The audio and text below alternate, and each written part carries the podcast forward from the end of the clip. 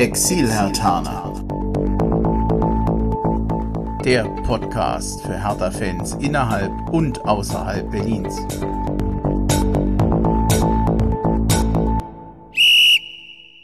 Ja, hallo Hertha-Fans in Berlin, in Brandenburg und weiter weg. Also hallo Exil-Hertaner, ich bin Bremchen. Ihr hört den Exil-Hertaner Podcast hier aus Hessen, hier aus dem Rhein-Main-Gebiet. Und wie schon in der letzten Folge sind der Robert und der Martin in der Leitung. Jungs, ich grüße euch in unserer Selbsthilfegruppe für Quarantäne geschädigte Hertha-Fans. Das war die beste Anmoderation äh, seit langer Zeit, Andi. Herzlich, herzlich willkommen. Vielen Dank, dass wir dabei sein dürfen. Ja, ja ich fürchte nur, ab jetzt wird es nur noch schlechter bei mir. Ach. Komm, ich, wir schauen dir beim, beim, beim Niedergang zu. Es ist, in Ordnung. Genau. Oh, ja, das. gut. Der Tiefschlag gleich zu Beginn hier. Ja, genau, gut, Ü50, also das war ja klar, dass da noch eine Andeutung kommt. nee.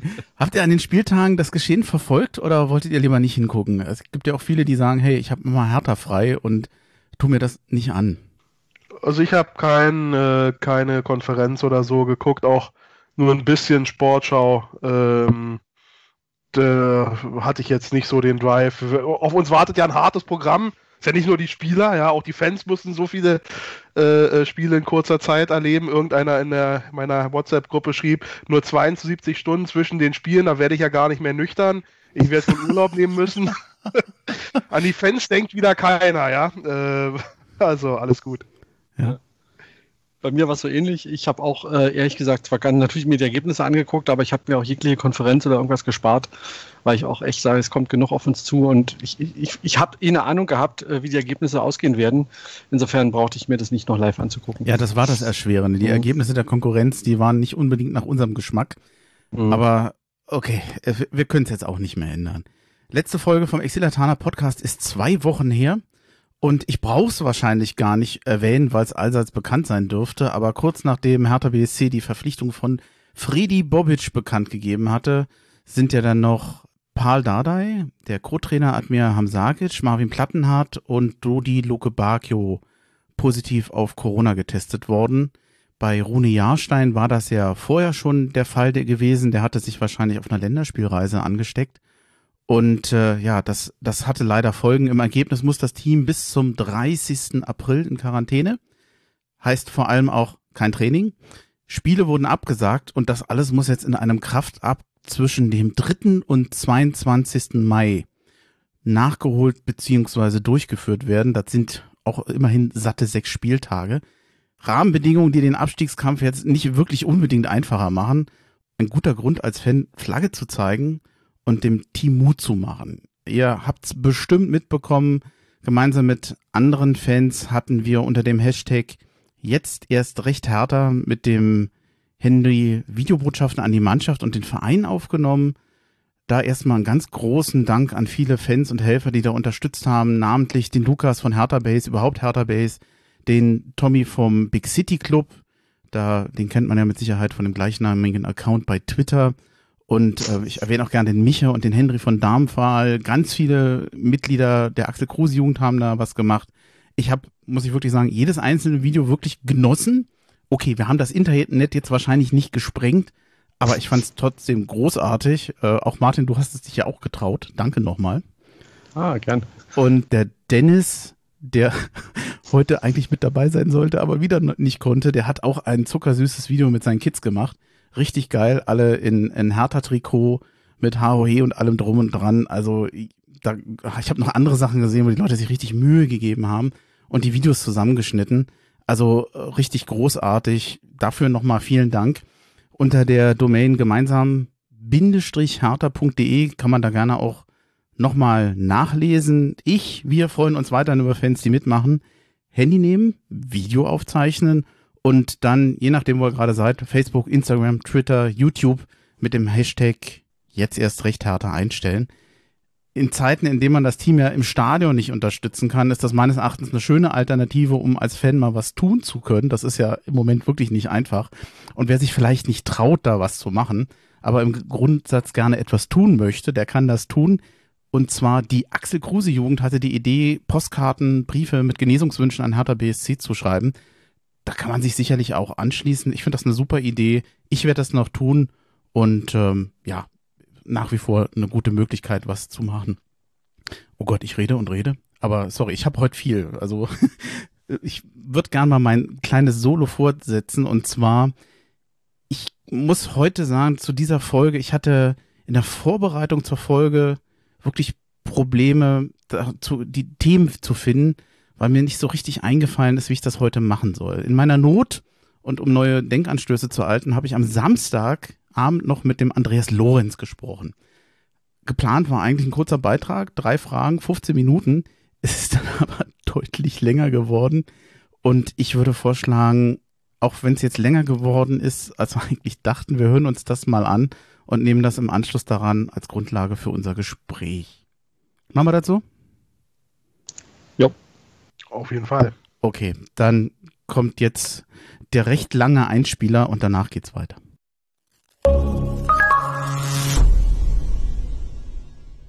Ja, Andreas, ich grüße dich in Kaiserslautern und hoffe, dass du die Samstagsergebnisse schon gut verdaut hast.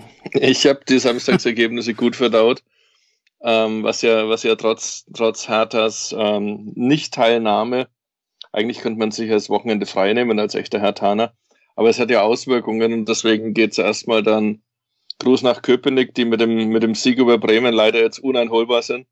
Also wenn wir jetzt mal einfach davon ausgehen, dass wir die letzten 18 Punkte holen, ähm, dann haben wir trotzdem bloß 44 und Union hat seit heute 46. Also wir werden, wir werden, das muss man jetzt leider, leider, leider eingestehen, wir werden die, die, die Bundesliga-Saison auf einem schlechteren Tabellenplatz als der erste FC Union beenden. Ja, aber Ehre, wem Ehre gebührt, die haben das halt gut gemacht. Mein Gott, ich bin da total entspannt. Ich glaube, wir haben im Moment echt andere Probleme. Das ist richtig, ja. Mm, und genau da würde ich auch ansetzen. Hertha ist 2010 abgestiegen, 2012 jeweils mit Friedhelm Funkel und einmal mit Otto Rehagel. Äh, wenn du diese Abstiege mit der Hertha von 2021 vergleichst, was macht dir Hoffnung oder was bereitet dir Sorgen im aktuellen Abstiegskampf, wenn du, wenn du das mal miteinander vergleichst?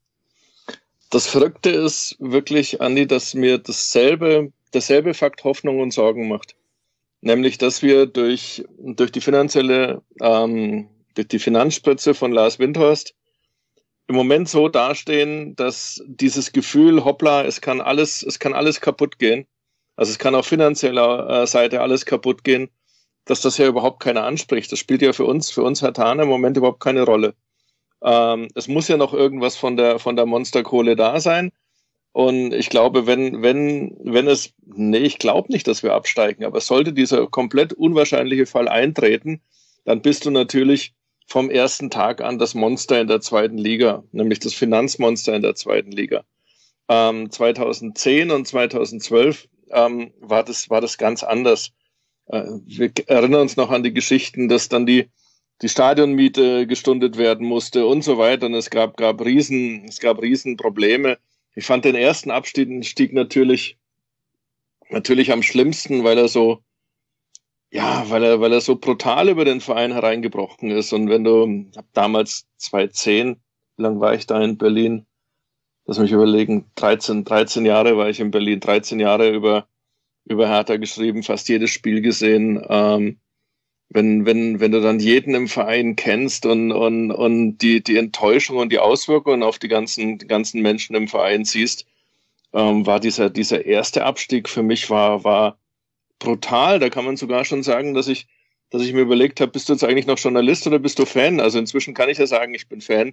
Und ich glaube, dass Journalist und Fan sein auch geht, problemlos geht. Man muss dann halt bloß, bevor man, bevor man in die Tasten greift, bevor man sich äußert, muss man, muss man den Kopf wieder straight bekommen. Aber ähm, der erste Abstieg war, war schon, war schon unfassbar heftig. Und umso geiler war dann halt auch dieses erste Zweitligaspiel gegen Rot-Weiß Oberhausen vor 48.000 im Olympiastadion, weil ich glaube, und das war für mich, es gibt viele Momente, die mein Hertaner sein definieren, sehr, sehr viele Momente. Aber das war das erste Mal, wo ich gesagt habe, wow, dieser Verein ist größer, ist stärker als alles, was im Fußball passieren kann. Und da glaube ich inzwischen dran, dass in dieser, in dieser finanzgepeitschten Welt, in dieser in dieser von, von Zockern und von, von, von Wahnsinnigen, von Super League-Zockern äh, ge, gepeitschten Welt, dass es, dass es Vereine gibt, die größer sind, die, die auch sowas überleben werden. Hertha BSC wird, wird es immer geben. Genauso wie es einen FC Liverpool, ganz egal, wie schweinemäßig sich die Führungs, äh, Führungsebene dort in der vergangenen Woche verhalten hat. Ein FC Liverpool wird es immer geben und, und andere Vereine wird es auch immer geben. Und deswegen sage ich ja, der erste Abstieg war brutal hart, der zweite Abstieg, da hattest du ja das Erlebnis schon und hattest ja auch so ein, so ein gewisses Vertrauen, dass du sagst, wir können ja auch wieder Start, was ja viele Vereine winken, groß nach Hamburg und ähnliches, was ja viele Vereine nicht können, sofort wieder in die Bundesliga aufzusteigen ist schon eine Leistung, wenn es auch keine, keine Leistung ist, die du in deinen Briefkopf schreibst oder mit denen du richtig groß jetzt, jetzt ähm, Furore machen willst. Aber es gibt halt viele Vereine, die, die an einem Abstieg auch zerbrechen. Hertha, das muss man ja immer sagen, ist an diesen zwei Abstiegen nicht zerbrochen. Und die Gefahr für mich ist, ähm, dass, dass, wir, dass wir die Situation wegen der finanziellen Lage gar nicht so ernst nehmen und diesmal sagen, haha, dann wenn wir dann absteigen, dann steigen wir halt gleich wieder auf. Aber so einfach ist es halt auch nicht. Ich, ich glaube, dass die Leute, oder ich glaube schon, dass Hertha BSC das ernst nimmt. Das ist gar nicht meine Sorge. Mir geht ein bisschen was anderes durch den Kopf. Damals nach Favre, ich kann mich erinnern, da ist ein Simonic gegangen, da ist ein Pantelic gegangen, ähm, da ist, ich weiß nicht, da noch, wer, wer ging noch, du weißt es bestimmt. Äh, da sind Leistungsträger gegangen und man hatte echt den Eindruck, dass Hertha diese. Die, diese Der Kapitän ist damals gegangen. Ging Friedrich? Arne Friedrich, ja. Ähm, dass Hertha diesen, diesen Qualitätsverlust damals nicht mehr kompensieren konnte. Die haben echt ein Qualitätsproblem gehabt in dem Kader. Ich bin, komischerweise bin ich mir nicht sicher, ob wir das heute auch haben, weil wir ja immer sagen, die individuelle Qualität der Spieler, die preisen wir immer, aber das Team funktioniert nicht. Und ich frage mich jetzt eben auch, haben wir wirklich ein Qualitätsproblem im, im Team, in den Einzelspielern, oder haben wir einfach ein Balanceproblem im, im Kader?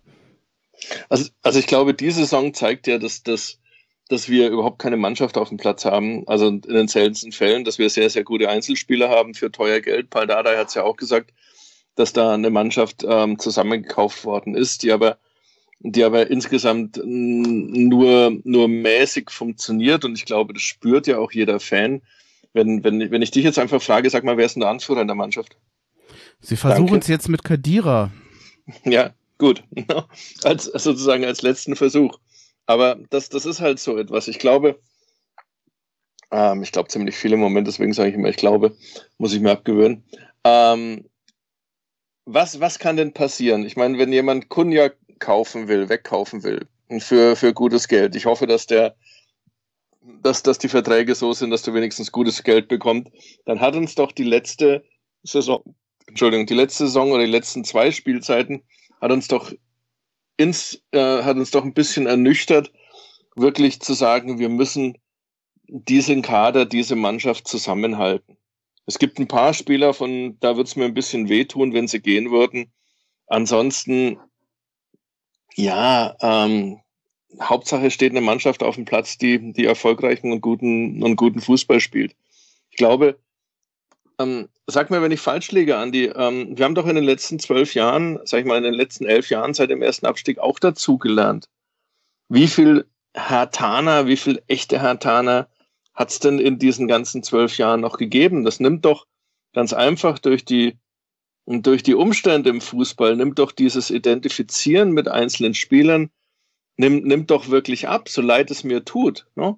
Also ich, ich, ich habe immer noch, ähm, es gibt Spieler, die, die, die bezeichne ich als echte Hartaner und der Rest ist halt, ja, nimmt halt den Verein so als, als Durchgangsstation im, im, und kommt vielleicht auch wegen, wegen dem Flair, das, das Berlin ausstrahlt. Aber ähm, wer von denen, die jetzt in der Mannschaft sind, glauben, glauben wir dann, dass der in fünf, sechs Jahren noch bei Hertha ist und eine, und eine, und eine tragende Rolle als Spieler spielt? Kunja? Cordova? ich weiß nicht, ob ich, ob ich, mir fehlt im Moment ein bisschen der Bezug zu den aktuellen Problemen, weil ich glaube, die Frage hättest du doch auch vor vier Jahren auch schon stellen können. was war denn Hertha? Ein Ausbildungsverein. Wir waren doch von vornherein daraus sowieso nur getrimmt, Durchgangsstation zu, zu sein. Das war doch sogar im Prinzip, ähm, ja, mehr oder weniger die, die Selbstdefinition von Hertha. Also, wenn es das jetzt wäre, wenn es vor allem jetzt ein, ein plötzliches Problem ist oder etwas, was uns jetzt gerade nochmal direkt in den Abstiegskampf bringt, dann würde ich sagen, dann hätten wir das vorher auch schon sagen können. Also ich finde jetzt die Probleme, die wir ja gerade jetzt haben, also nochmal dieser Gedanke, was, warum haben wir so ein, so ein heftiges Abstiegsproblem jetzt dieses Jahr? Da weiß ich nicht, ob es dieses, diese Position ist, ähm, wer, wer identifiziert sich da für, mit Hertha und wer will länger bleiben. Ich würde da nicht ganz den Unterschied zu den letzten Jahren sehen. Mm, ja, gebe ich dir recht und vielleicht, vielleicht überzeichne ich es im Moment, aber wir hatten äh, zumindest, zumindest so eine, so eine gewisse Achse. Du hattest mit, mit, mit Rone einen Torhüter, der in, in der Blüte seiner Kunst stand. Du hattest mit, mit, mit, mit Lustenberger, ähm, mit Gelbrett, dann mit einem Darida in, in Bestform und so weiter, hattest du, hattest du Leute, die, die wirklich eine, eine hohe Qualität mit Plattenhardt, der damals Nationalspieler wurde, der sogar WM-Teilnehmer wurde, hattest du eine, eine, eine gewisse hohe Qualität mit sehr, sehr vielen Spielen in kurzer Zeit. Wir hatten ein paar Hoffnungsträger wie Arne Meyer und, und, und, äh, und Mittelstädt und, und solche Leute. Und ich glaube, das, was, was seit Klinsmann oder seit, ja eigentlich seit, seit Beginn der vorletzten Saison passiert ist, dass da alles irgendwie ein bisschen auseinandergebrochen ist und sich nichts Neues gebildet hat. Es hat sich nicht irgendwas Funktionierendes Neues gebildet, sondern wir spüren doch eigentlich bei jedem Spiel, ähm, wir warten doch drauf, funktioniert es heute, funktioniert es oder funktioniert es nicht. Paul Dardai hat da wirklich äh, Stabilität ein bisschen reingebracht, aber irgendetwas, wo du sagen kannst, was wirklich funktioniert, haben wir doch, äh, widersprich mir gerne, widersprich mir gerne. Irgendwas Funktionierendes haben wir doch in der ganzen Saison nicht gesehen, oder? Nee, eigentlich nicht. Aber dann sind wir doch im Prinzip wieder so bei dem Thema, was man so schön sagt, so die Achsen einer Mannschaft, das Gefüge einer Mannschaft, Richtig. die Säulen und die Stützen einer Mannschaft die fehlen, die umgebaut wurden und das nachfolgende Konstrukt hält nicht. Es funktioniert ja. nicht. Ja. Hm. Aber jetzt, jetzt haben wir, jetzt haben wir aber ein Problem. Ich habe es mir nochmal aufgeschrieben. Hertha ist im Spielbetrieb auf dem 28. Spieltag stehen geblieben. Da waren ja. wir auf dem 15. Platz. Auf der Tabelle äh, sehen wir derzeit aber die Punkteausbeute der Konkurrenz am 31. Spieltag. Und Hertha steht dann auf dem 17. wahrscheinlich, oder da durften wir schon sein, scheinbar abgeschlagen ab. Parallel dazu, ich meine, jetzt haben heute die Mainzer Bayern geschlagen, da muss man auch erstmal drauf kommen. Auch am Spieltag davor, da schlägt Köln-Leipzig. Die, die Konkurrenz schlägt sich unerwartet gut. War ja nicht unbedingt davon auszugehen. Und jetzt ist für mich so ein bisschen die Frage, was, was ist für die Spieler eigentlich größer? Die sportliche oder die psychologische Herausforderung? Vor allem, was traust du denen zu? Ähm, und ich glaube, das ist die, die, die 10 Millionen Euro Frage. Das ist das, was im Endeffekt den Unterschied ausmacht zwischen Fernsehgeld Platz 15 in der Bundesliga und Fernsehgeld, wenn du, wenn du in die zweite Liga absteigst. Das sind viel mehr als 10 Millionen Unterschied. Die Frage ist, wie viel Rückstand, wie viel Rückstand auf den, aufs, aufs rettende Ufer verträgst du als, als Mannschaft, als von der Psychologie her? Ne? Am 3. Mai geht's weiter. Ne? Ja. So, im Moment, im Moment äh, sieht so, sieht so aus, dass wir drei Punkte Rückstand auf Köln haben, haben aber drei Spiele weniger als Köln. Da sage ich einfach mal, das muss doch in jedem Kopf muss doch drin sein, das schaffen wir irgendwie. Das kann gar nicht nicht zu schaffen sein. Ne? So, ähm, Bielefeld ist, ist vier Punkte vorne mit zwei Spielen weniger, ist auch machbar. Bremen ist drei Spiele vorne und hat vier Punkte Vorsprung. Das sind alles Dinge, da würde ich sagen, im Moment ist von der Psychologie das noch kein Problem. Ne? Wenn du aber dann, dann jetzt noch irgendwo weit weiter abgehängt werden würdest, dann kann ich mir vorstellen, dass es ein, dass es ein Problem ist. Wenn du bloß noch, wenn, wenn du dann selber wieder einsteigst und, und, und, und ich glaube im Moment, so kurios es klingt, am Anfang haben wir uns da große Sorgen gemacht. Ich glaube eher, dass es so, sogar ein Vorteil sein kann, dass du die, die, die Aufholjägermannschaft bist, wenn die Distanz zum rettenden Ufer nicht so groß ist. Jetzt muss man aufholen. Das Wort Aufholjäger, das haben wir schon mal benutzt in einem Jahr. Das hat nicht funktioniert, aber ich, für mich ist es, ich muss zugeben, es war fast ein bisschen eine rhetorische Frage von mir. Ich hatte dir ja vorher auch schon gesagt, dass ich glaube, dass im Abstiegskampf für mich der, das wichtigste Körperteil der Kopf ist, weil das Fall. letztendlich entscheidend ist. Also ich denke, dass die Mainzer uns vorgelebt haben, wie man sich da quasi aus dem Sumpf rausziehen kann, was die für eine Rückrunde gespielt haben. Das ist wirklich beeindruckend. Ich wünschte, Hertha hätte das so gemacht. Und man kann erstmal sehen, wie, wie Leute reagieren unter Druck oder wie unterschiedlich sie unter Druck reagieren. Der eine, der kriegt Angst, der will den Ball nicht mehr spielen, der will den Ball nicht mehr haben, weil er Angst hat, Fehler zu machen oder in Rückstand zu gehen. Und die anderen, die sagen einfach, ich wehr mich jetzt. Ich, ich werde zum Jäger, ich hol das von hinten auf. Aber das ist alles Kopf für mich. Wenn du das kannst, dann kannst du rennen, dann kommt der, äh, dann, dann erkämpfst du dir den Ball und dann, dann funktioniert sowas, was mir so Sorge macht, wenn ich Hertha in den letzten Spielen sehe.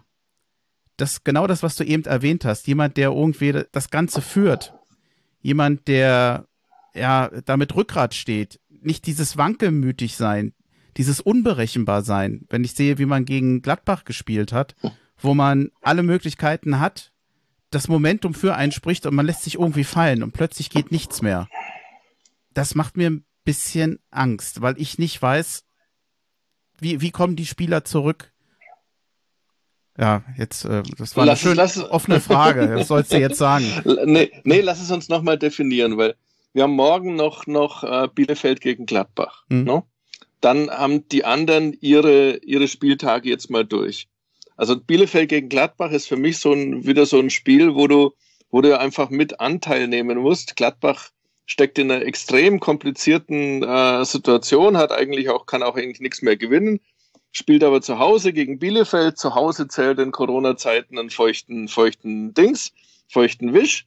So, ich, ich hoffe einfach mal, dass Gladbach morgen eine, eine profimäßige Leistung abliefert und Bielefeld besiegt. So. Dann haben wir am dritten, dann geht die Bundesliga ja in eine, in eine kurze Pause oder in, das nächste Spiel ist dann ist dann äh, Mainz gegen Hertha. Ein wichtigeres Duell kannst du dir eigentlich gar nicht aussuchen. Ne? Mainz ist mit einem Superlauf 27 Punkte in der Rückrunde. Die haben in dieser noch nicht zu Ende gespielten fucking Rückrunde haben die mehr Punkte geholt als wir bisher in der ganzen Saison. Das ist, das ist magisch. Also das ist, das ist ja der Wahnsinn. Ne? So, dann spielst du, die sind aber mit dem heutigen Sieg in Bayern sind die durch, meiner Meinung nach. Du wirst mit 34 Punkten nicht absteigen. So, jetzt ist die Frage, gönnen die sich so ein bisschen Lüdel, Lüdel, Lüdel, Drüdel gegen, äh, gegen Hertha BSC oder sagen die, wir brauchen noch drei Punkte, um auch mathematisch hundertprozentig sicher zu sein? Wenn du in Mainz gewinnst, dreht sich das, dreht sich der Schwung, dreht, dreht sich die ganze Situation schon, schon ganz entscheidend wieder zu Blau-Weiß. Ne? dann bist du, vorausgesetzt Gladbach ist, ist morgen, zieht morgen nicht so eine Versagernummer ab, dann bist du an Köln und, und, und Bielefeld schon wieder, schon wieder dran, beziehungsweise so gut, virtuell so gut wie vorbei. Und Platz 15 sind wir uns jetzt einfach mal einig, geben uns die Hand drauf, klatschen mal ab, nehmen wir uns in den Arm, küssen wir uns, Platz 15. Mit einem Tor Vorsprung. Nehme ich. Ja, alles. alles andere ist mir wurscht. So, ich sag, um Schönheit geht's da echt nicht mehr, falls du das noch meinst. 0,0. Nee, das ist mir sowas von egal. Da, da, bin ich inzwischen völlig schmerzlos geworden. Mhm, wobei ich sehr gespannt bin. Wir, wir haben jetzt zwar über Mainz gesprochen, aber man muss ja sagen, die größten Probleme kriegt ja zunehmend Bremen. Eigentlich haben die sich jetzt abgelöst. Das ist ja, sind ja die nächsten, wo man gucken muss, dass wir vielleicht auch noch Bremen kriegen, vor allem. Denn bei denen läuft's ja auch nicht gut. Ja, aber das ist doch, das ist doch dann wieder etwas, wo du sagst, das ist doch das Geile am Fußball. Niemand hätte erwartet, dass Mainz da so eine Raketennummer, also wir hätten erhofft, dass, dass, dass unsere Hertha so eine Raketennummer macht und sich dort ja. rauszieht. Ja. Und jetzt, jetzt dort steht mit 34 Punkten und sagt, hey, komm, äh, ja, war nicht gut die Saison, aber wir können ohne, ohne große Probleme jetzt mal schauen, wie, wie stellen wir uns für die nächste Saison auf. Das, das erhoffst du dir als Fan. Und dann weißt du doch aber auch immer, in diesen letzten sieben, acht Spielen, in diesen letzten fünf, sechs Spielen wird eine Mannschaft traditionell noch komplett verkacken. Und dann kannst du nur die Finger, die Finger gekreuzt halten, dass, dass es nicht dein, dein Verein ist. Und im Moment ist es, was siebenmal in Folge verloren hat, Werder? Ja. Das, das kannst du eigentlich überhaupt nicht. Das geht eigentlich gar nicht, außer du bist Gelsenkirchen. Ja, und äh, dann. Kleine Spitze? Nein. Wir sollten nicht mit Stein schmeißen, wenn wir im Glashaus nein, sitzen. Wir nein, müssen selber wir, sehr genau. aufpassen. Danke, dass du diesen Ordnungsruf muss ich, muss ich mir wirklich zu, zu Herzen nehmen. Wir sitzen, wir sind noch mittendrin, wir sind noch mittendrin im Glashaus. No? und die Bälle fliegen nicht immer dorthin, wo sie hinfliegen sollen. Also ist dieses Glashaus nach wie vor extrem gefährdet. Hm. Also Entschuldigung, äh, nein, Entschuldigung nach Gelsenkirchen. Nein, es war nicht so passt, gemeint. Passt, passt schon. Eine Frage hatte ich mir noch notiert, so sinngemäß, was der Abstieg für Hertha bedeuten würde. Du hast es nämlich eben eigentlich schon angesprochen, beziehungsweise was es nicht bedeuten würde, nämlich wir haben wahrscheinlich kein finanzielles Problem da müssten wir jetzt uns keine Gedanken machen, aber ich glaube, es gibt ja noch andere Aspekte. Kaderplanung und demnächst kommt der Freddy Bobic und oh. der überlegt, in welcher Liga spiele ich eigentlich und mit wem. Und wie viel Zeit habe ich eigentlich noch, das zu planen und ab wann kann ich planen? Das ist nicht schön. Jetzt, ich antworte fast für dich, aber das ist ein Nachteil. Fällt dir noch mehr ein? Das, natürlich ist es ein Nachteil und ähm, sind wir wieder bei der aktuellen Situation. Du, was du brauchst momentan ist eine Wagenburg-Mentalität, was irgendwie ja komplett irre ist vom Storytelling her, ist, dass die Problematik dieser Saison, da gab es sowas wie Ach Hertha, ähm, mit, mit, der, mit, den, mit dem Corona-Ausbruch äh, im, im, im Trainerkreis und in, Mannschaft, in der Mannschaft, dass es am selben Tag war, als die Vertragsunterzeichnung mit Freddy Bobic verkündet war. Jetzt kannst du, wenn du irgendwie, wenn du das Ganze lyrisch sehen willst oder als, als Dichter oder Storyteller sehen, sehen willst, kannst du diese Geschichte ja dann, da kannst du ja was rein, rein interpretieren, dass das ist also gerade als er, die Tinte war vermutlich noch nicht trocken auf dem Vertrag, äh, war Freddy klar, wie brutal die Herausforderung sein wird, seiner, seiner Aufgabe hier. Weil normalerweise, ähm, glaube ich, äh, ist Freddy Pobic schon mit dem Anspruch gekommen, hier einen einen Erstligaverein, also einen Verein, der in der ersten Liga spielt, zu übernehmen. Ne?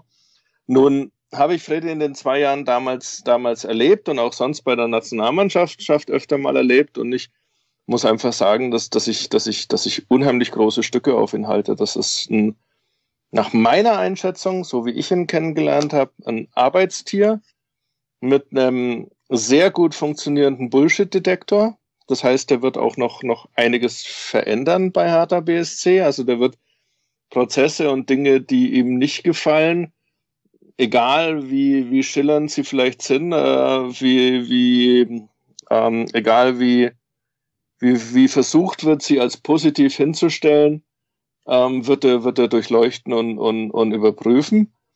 Und seine Aufbauarbeit oder sein, sein, sein Track Record als Manager spricht, spricht er für sich, dass er eigentlich in jeder Station was, was gelernt hat und in jeder Station eigentlich, eigentlich besser geworden ist. Und das, was er mit Frankfurt gemacht hat, wir müssen uns bloß überlegen, wo Frankfurt stand, bevor Freddy Bobic kam. Da gab es kaum eine, eine Mannschaft, die oder ein, ein Verein, der einen schlechteren Ruf auch aufgrund seiner Fans hatte. Ne? Und ich habe Freddy Bobic damals auch so erlebt, dass er, dass er auch dann, wenn es mal, wenn es mal nicht gut läuft, sein Ego in Zaum halten kann und, und wirklich für den Verein arbeitet, weil die Zeit damals, als, als Freddy da war, dieses Jahr dann mit, mit Hub Stevens, das war nicht einfach. Das war höchst kompliziert mit, mit Dieter Höhnes und Hub Stevens und, und äh, dem berühmten dem berühmten vereinbarten Ultimatum oder der ultimativen Vereinbarung oder wie auch immer. Und ich weiß, dass, dass, dass Freddy die Faust in der Tasche hat, den Mund aufgemacht hat, sondern alles getan hat, damit Hertha BSC damals, damals überlebt hat. Und nicht damals, das war auch ein Jahr, in dem man hätte absteigen können. Ne? Hm. Ähm, ich glaube, es war das zweite Jahr, als Freddy da war. Ne? Also ich halte von Freddy Bobic eine, eine ganze, ganze Menge. Und ich wünsche ihm, dass, dass er in der Bundesliga starten darf mit, mit Hertha BSC. Und ich glaube, dass er momentan, ähm, was halt so jetzt sein, sein, seine Noch-Tätigkeit äh, in Frankfurt hergibt, ähm, dass, dass er schon an Plan A und Plan B irgendwie wie arbeiten wird. Ne? Wobei ich glaube, er hat mit Carsten Schmidt dann mit Sicherheit einen Mitstreiter, der wahrscheinlich so ähnlich denkt wie er und dem auch Erfolg ohne Rücksicht auf Namen und Posten, glaube ich, auch wichtiger ist. Also der, der ist, glaube ich, auch jemand, der sowas durchsetzt. Gut, du musst zu, zu Carsten Schmidt sagen, dass er seit, seit er das Amt wie wir, ich habe das mal mit Marvin Plattenhardt am, ganz am Anfang erlebt. Manchmal empfängt dich Berlin mit einem mit einem Tritt in die Magengrube. Als, als Marvin damals kam, äh, war, er, war er eigentlich gesetzt in der Abwehr und dann hat Jos Luhukai doch Vandenberg spielen lassen im ersten Spiel. Und dann hat äh, Marvin einen, einen, schweren Unfall gehabt, einen Autounfall, wo er das saß auf dem Beifahrersitz, da ist sein Auto geteaboned worden, ist erstmal wochenlang ausgefallen und hat irgendwie überhaupt nicht keinen Fuß auf den Boden gebracht und war auch wirklich auch, auch emotional am Boden. Und damals gab es halt dann Leute, die ihm immer wieder gesagt haben, hör zu, Marvin, äh, Berlin kann manchmal, kann manchmal echt, echt, echt brutal sein. Aber wenn du es in Berlin schaffst, dann belohnt dich Berlin halt auch wie kaum eine andere Stadt in, in Deutschland und vielleicht wie kaum eine andere Stadt in der Welt. Ne? Ähm, Carsten Schmidt ist ja auch nicht besonders äh, mit, mit, äh, mit großer Fortune empfangen worden bei Hertha BSC. Ne? Er musste dann äh, ziemlich schnell die Entscheidung Bruno Labbadia und, und Michael Preetz treffen. Ähm, macht nach außen hin ein, ein, hervorragend, gibt ein hervorragendes Bild ab, hat auch da sicher in der Außendarstellung einiges bewegt. Ähm, ich hoffe, er stellt sich auch die Frage, warum war das früher nicht so? Also warum wird an gewissen Punkten erst gearbeitet, seitdem ich da bin? Ähm, was sind das für Leute, die, die, die vorher auch die Verantwortung hatten, um es mal so zu sagen? Ähm, aber das macht da, macht meine bescheidene Meinung, dass das richtig, richtig gut funktioniert. Ne?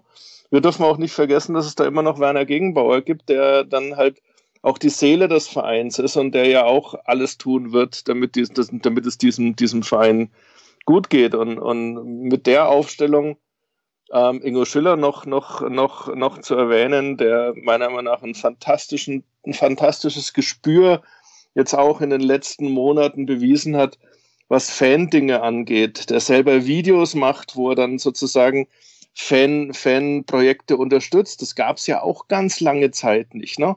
Da ist, da ist einer, der, der wirklich, der wirklich zeigt, dass er mit Ingo Schiller, der, der, der auch zeigt, dass er verstanden hat, was in den letzten vielleicht anderthalb Jahren, als es so richtig schmutzig lief, was bei uns, bei uns Fans, sorry, dass ich jetzt uns sage, ich sage es uns nur, weil ich so stolz bin auf das, was in Berlin passiert ist mit allen Aktionen, ob es nun Hertha-Kneipe, Blau-Weißes Stadion, 1892 hilft oder was auch immer. Ich bin so stolz, dass ich platzen könnte.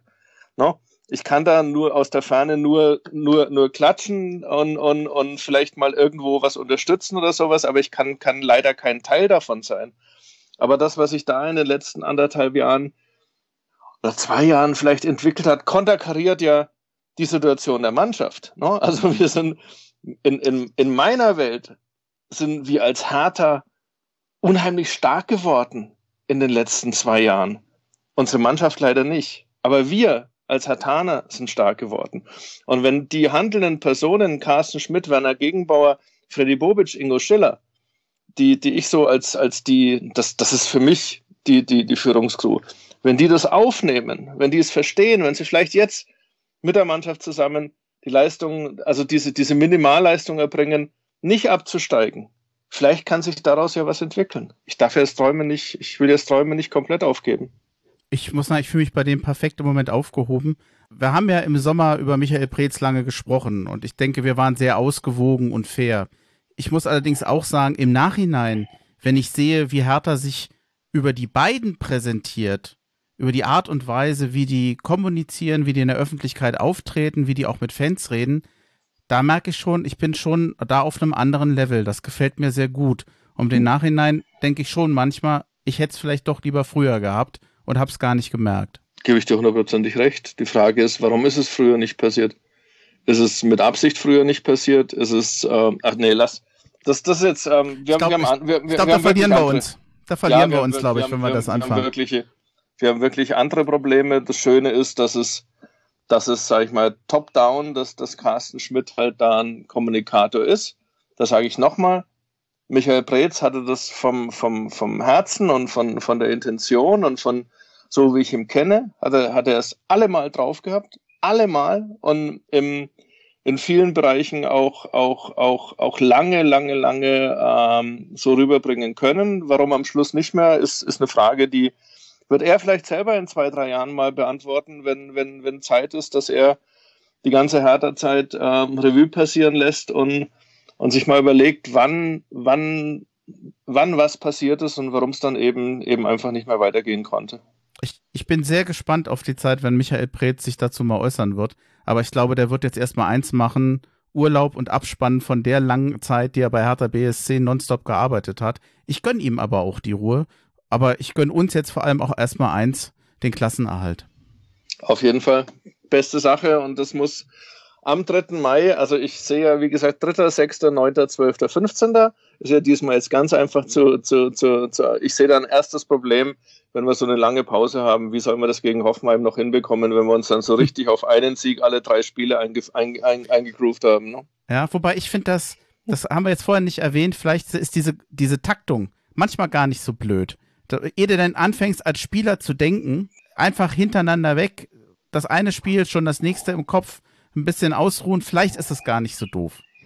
Also dazu, dazu zwei, ähm, ich glaube, den zweiten habe ich jetzt gerade ver vergessen. Eigentlich wollte ich zwei Sprüche dazu zu machen. Ähm, Roland Eitel, der, der mal ein, ein, sehr, sehr guter Journalist war und dann später ähm, beste Freund von Jürgen, Jürgen Klinsmann und lange Zeit sein Manager und ist jetzt auch so, äh, so in Richtung Ruhestand ist auch Basketballfan und hat so einen wunderschönen Satz gesagt. Ähm, also ähm, ein Spiel alle drei Tage für Hertha BSC bis zum Saisonende im Basketball nennt man das Erholungsphase. Ja. Äh, Nein, ich glaube, ich glaube wirklich, dass das, das äh, Wort, das Wort ist Wagenburg. Kriegst du diese Mentalität in dieser Situation, wo ja alle irgendwie sagen, hey, äh, ihr schafft es nicht, hey, ihr Schicksal spielt euch so übel mit, hey, ihr könnt ja bloß, wenn ich es jetzt richtig nachgerechnet habe, ist am 30. die Quarantäne vorbei. Das heißt, wenn sie am 30. trainieren dürfen, von dem ich noch gar nicht überzeugt bin, vielleicht dürfen sie erst am 1. Mai wieder das erste Mannschaftstraining haben, aber vermutlich am 30. hast du 30., 1. und 2. Das heißt, du hast drei Tage Zeit als Mannschaft zu trainieren und spielst dann dieses, dieses extrem wichtige Spiel gegen Mainz das geht nur mit einer, mit einer, mit einer Mentalität so, jetzt, jetzt hauen wir da alles rein, jetzt zeigen wir es euch aber, wir lassen uns von sowas nicht, nicht aus der Bahn werfen. Ne? Also das geht nur, wenn du wirklich jetzt, jetzt mit, mit so einem Braveheart äh, äh, mit, so, mit so einem absoluten Gefühl, dass äh, jetzt erst recht. Und ich bin mal gespannt, ob das, ob das die Mannschaft drauf hat, ob es da auch sich dann wieder was entwickeln wird, dass es vielleicht ein paar in, in dieser Phase auch ein paar Anführer geben wird, die die Mannschaft eigentlich mitreißen, weil Typen hätten wir ja wie Toussaint oder ähm, ja, wen eigentlich noch? Nein. Jo, jetzt, jetzt haben wir uns aber in die Sackgasse geredet. Nein, es war, es war ja fast eine, eine Pointe. Ich, ich, ich sehe auch Darida, wenn er in guter Form ist, ist einer, der, der so ein Spiel prägen kann.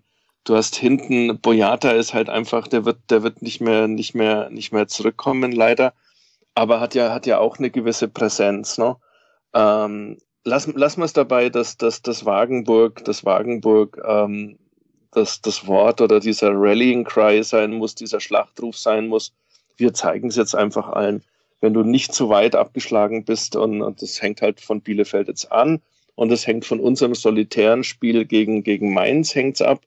Wenn, wenn du danach auf die Tabelle schaust und sagst, ja, hey, komm, das schaffen wir jetzt noch, dann glaube ich, dass es Hertha auch schaffen wird. Du hast gerade das Schlusswort gesprochen. Schlusswort ist noch was anderes, Andi, aber das kannst du dann gerne wegschneiden. Ne? Nö, ich fand's so gut. Ähm, ich finde ich find noch was ganz Wichtiges, was jetzt so in den letzten Tagen wieder hochgekocht ist. Ne? Ähm, wir leben in einer Gesellschaft, äh, die momentan extrem unter Druck ist und wo viele Sachen geäußert werden, die, die ich persönlich auch nicht verstehen kann und nicht nachvollziehen äh, äh, vollziehen kann. Und auch wenn man so bei Hertha unterwegs ist, gibt es halt eine ganze Reihe von, von Schwurblern und von Leuten, wo ich sage, das sind echte Covidioten, die wirklich ganz, ganz wenig kapiert haben, nach meiner Meinung nach, was besser passiert ist. Wer mit Rune Jahrstein und mit Marvin Plattenhardt ganz offensichtlich zwei Covid-Verläufe, die nicht normal sind, die eher zu den schweren Verläufen zählt. Ne? Ich hoffe, ich hoffe, ich hoffe, das ist für mich so was ganz Wichtiges, dass so ein feiner Mensch wie Rune Jahrstein vollständig wieder gesund wird. Rune ist ein, ist ein Rune und seine Familie und Rune seine Art Rune, sein, sein, seine Emotionalität und seine Empathie sind etwas, was mich, was mich in der Zeit, wo ich ganz nah an der Mannschaft dran war, extrem beeindruckt hat. Ein, ein toller, wunderbarer, feiner Mensch. Und den hat es jetzt so, so niedergestreckt, dass er sogar im Krankenhaus war in Behandlung. Bei Marvin hoffe ich, dass, dass, die, dass der Verlauf nicht ganz so schlimm ist. Aber vielleicht können sich alle mal drüber Gedanken machen, wenn wir diesen Verein lieben.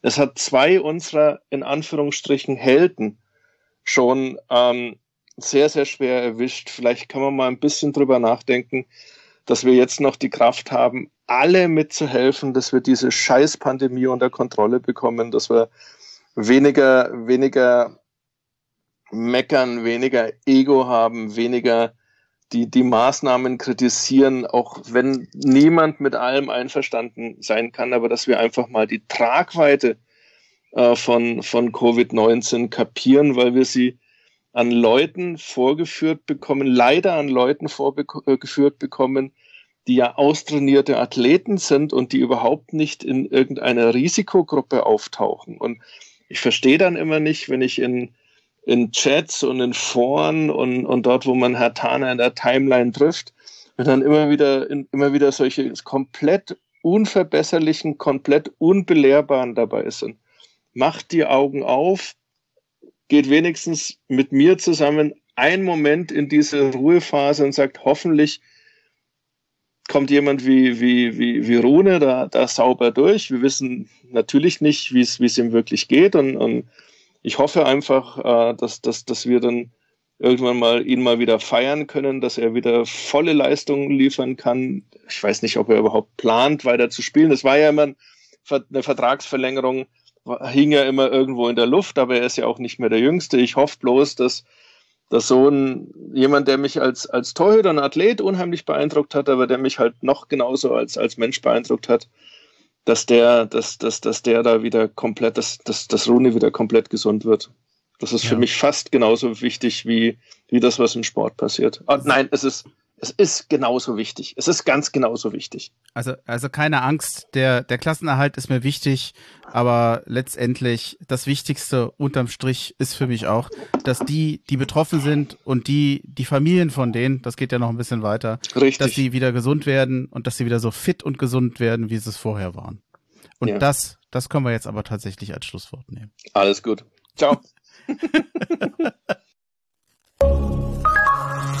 so. Das waren jetzt, glaube ich, auch satte 36 Minuten geworden. Ja, irgendwie hatte es sich so ergeben. Hm, ja, ich weiß nicht, wie es euch geht. Ich glaube, wir brauchen ja jetzt nicht alles wiederholen, was ich da mit dem Andreas Lorenz besprochen hatte. Seid ihr denn in etwa dabei? Ich glaube, ein, ein Kern des Gesprächs war ja eigentlich, alles, was bei Hertha jetzt noch passiert, ist Psychologie, Motivation, sich zu wehren. Die Frage ist, wie glaubt ihr denn? Was, was gibt euch Mut, dass Hertha das kann und was macht euch Angst? Also, ähm, ich fange mal an. Ähm, ich würde gerne, wie gesagt, auf beide Fragen, Mut und Angst, weil äh, ich glaube, beides ist dabei, wir wissen es nicht. Was mir Mut macht, also erstmal Thema Psychologie teile ich sofort. Ich meine, dass die Jungs Fußball spielen können, äh, die haben die Taktik drauf, die haben einen Trainerstab, äh, der ihnen das entsprechend äh, alles beibiegen wird vor jedem Spiel. Das ist ja gar nicht die Frage. Äh, die Frage ist wirklich, mit welcher Einstellung sie rangehen können und ob sie umkippen, wenn irgendwas passiert in den Spielen. Das war ja auch immer so das Muster in der Vergangenheit. Die Chance, die ich sehe, ist die, es sind jetzt diese sechs Spiele in dieser verdammt kurzen Zeit. Die Jungs werden keine Chance haben, durchzuatmen. Ja, das heißt aber auch, sie können eigentlich kaum auf blöde Gedanken kommen. Also sich da noch im Negativen reinzusteigern. Das ist so mein Hoffnungspfad an der Stelle.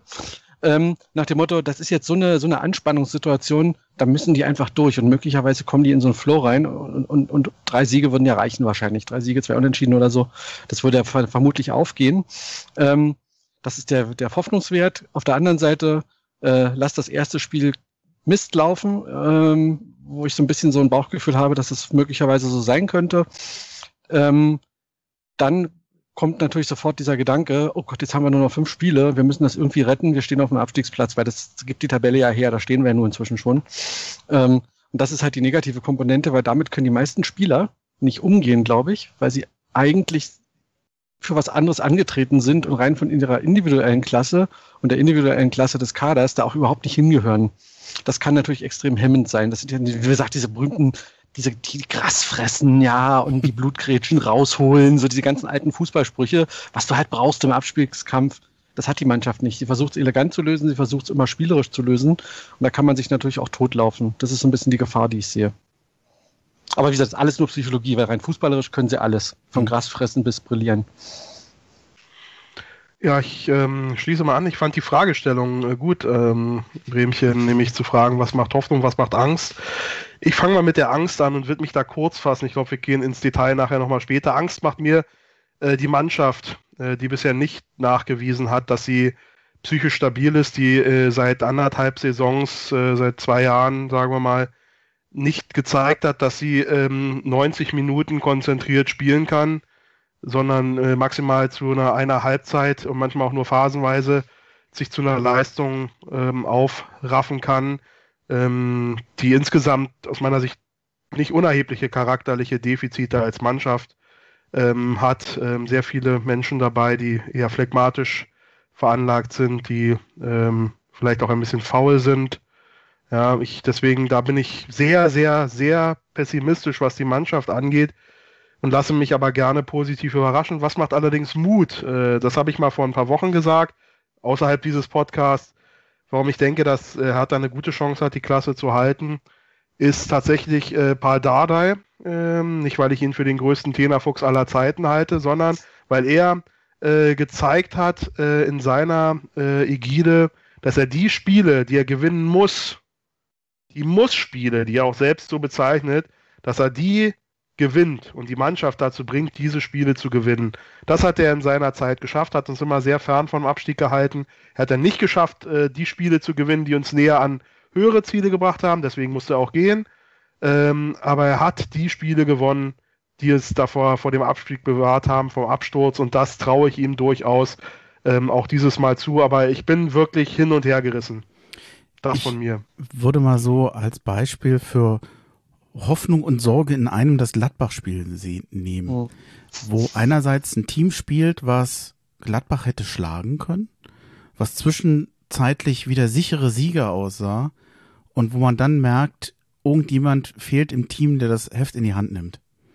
Wo dann plötzlich so ein Spiel entgleitet, wo man sich dann im Nachhinein fragt, warum eigentlich? Ihr seid gerade in, in, ihr spielt in Überzahl, ihr seid in Führung.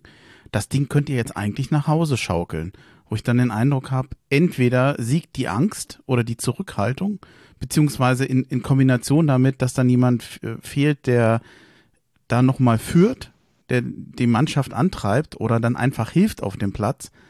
Mm, das macht mich immer so unsicher. Also für mich ist das, was da in Mainz kommt, echt ja eine Wundertüte, was für was oh. für eine Hertha-Mannschaft wir da erleben, was ich mich so ein bisschen frage, ich habe ja eben den Hashtag jetzt erst recht härter erwähnt, ob man, ob sowas auch ein bisschen zusammenschweißt, wenn man das Gefühl hat, es verschwört sich gerade alles, dass ein Team dann denkt, okay, wir rücken jetzt zusammen, alle schreiben uns ab und jetzt dieses jetzt erst recht Mentalität, sowas kann man auch bekommen, sowas kann manchmal auch helfen, wenn du so mit dem Rücken zur Wand bist, wenn du dich dann wehren willst.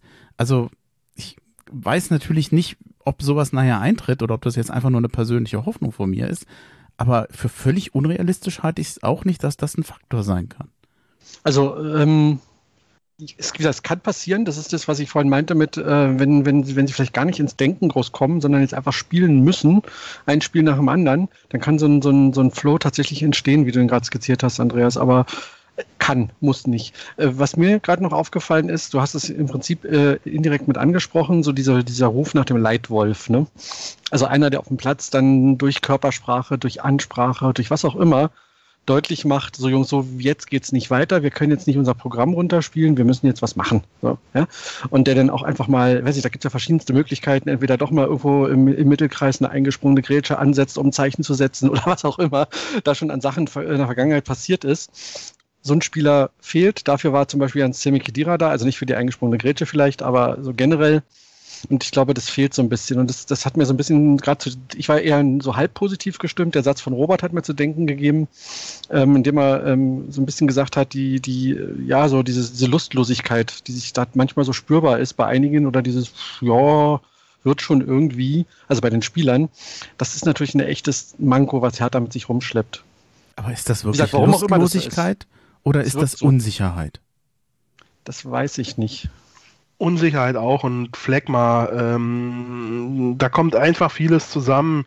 Ähm, das ist jetzt schwer äh, zu spekulieren. Also du hattest, hattest ja eingangs gesagt, die Psychologie spielt hier eine Riesenrolle. Ich glaube generell bei dem Sport. Äh, das ist ein Grund, warum ich den ja auch äh, sehr spannend finde. Aber ich glaube, es ist ähm, unbestreitbar, dass in der Zusammenstellung dieser Mannschaft, wie wir sie aktuell vorfinden, vorfinden ähm, nicht in dem Maße auf äh, charakterliche Eignungen, zu, menschliches Zusammenpassen, spielerisches Zusammenpassen ähm, geachtet wurde, wie es äh, erforderlich gewesen wäre. Wenn ich mir Mannschaften ansehe, die über Schnitt performen, sage ich mal, besser als ihre eigentliche Spielermaterial. Ähm, was ich da erlebe, ähm, ist, dass da häufig eine Mannschaft ähm, auf dem Platz steht, wo es praktisch keine Personen gibt, die ausfallen im Sinne von Einsatz. Ja, wenn ich mir Union-Spiele ansehe oder auch die mhm. Frankfurter Eintracht, die dieses Level jetzt schon sehr, sehr lange ähm, aufrechterhalten, ähm, dass du da kaum Spieler hast, äh, die äh, nicht 90 Minuten Vollgas geben, sondern der Regelfall ist, es geben alle elf Spieler oder zumindest alle zehn Feldspieler 90 Minuten lang absolute Vollgas. Und dieses Gefühl habe ich bei Hertha schon seit Jahren nicht mehr. Wir können von Glück reden, wenn wir sieben, acht Spieler äh, auf dem Feld haben, äh, die Vollgas geben, dann reicht es dank der Qualität dann doch ab und zu mal für Punkte. Aber äh, dass ich mal ein Spiel gesehen habe, wo ich wirklich sagte, heute haben aber wirklich alle alles gegeben, ich weiß nicht, ich kann mich gar nicht erinnern. Also äh, seit ganz, ganz langer Zeit. Und das, da trage ich auch schwer dran, was meine Sympathie für diese Mannschaft als Team, nicht für den Verein, aber was für diese Mannschaft äh, als Team angeht, muss ich ganz ehrlich sagen. Ich würde das in einigen Spielen gelten lassen. Ich finde das, also in den letzten Spielen, auch unter Dardai, ist mir das Urteil zu hart. Ich hatte hm. genug Spiele gehabt, wo ich den Eindruck habe, sie wollten es, sie haben es versucht, sie hatten die Möglichkeit, aber irgendwie hat es am Ende nicht geklappt. Also, wenn ich jetzt gegen das Spiel gegen Gladbach denke, da würde ich sagen, von mir aus unglücklich, dumme Fehler, mal nicht aufgepasst. Aber ich hatte nie den Eindruck, dass es wirklich jetzt am Einsatz scheitert. Also das, mir persönlich wäre es zu hart, aber es stimmt, es gibt andere Mannschaften im Moment in der Bundesliga, die eher ein Synonym dafür sind, wenigstens so diese Basistugenden immer parat zu haben. Hertha ist da sicherlich nicht erste Wahl, aber ich würde zumindest in den letzten Spielen jetzt nicht sagen, dass man daran scheitert.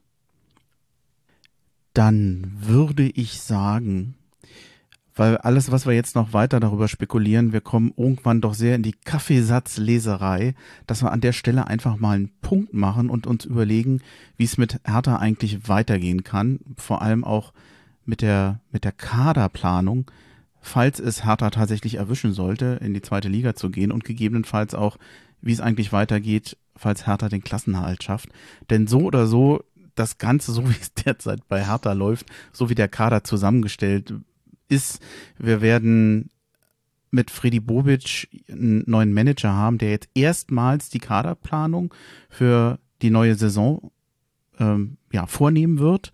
Wir wissen heute noch nicht genau, mit welchem Trainer er das tut.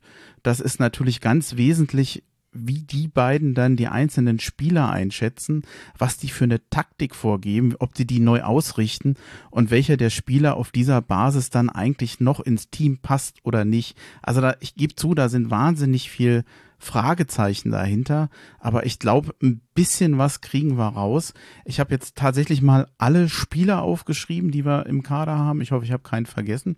Und ich würde einfach mal sagen, wir versuchen es mal, was wohl mit diesen Spielern bei Hertha BSC passieren wird, sowohl im Abstiegsfall als auch, wenn es mit der Hertha in der ersten Liga weitergeht, was ich ja oder was wir ja nach wie vor hoffen.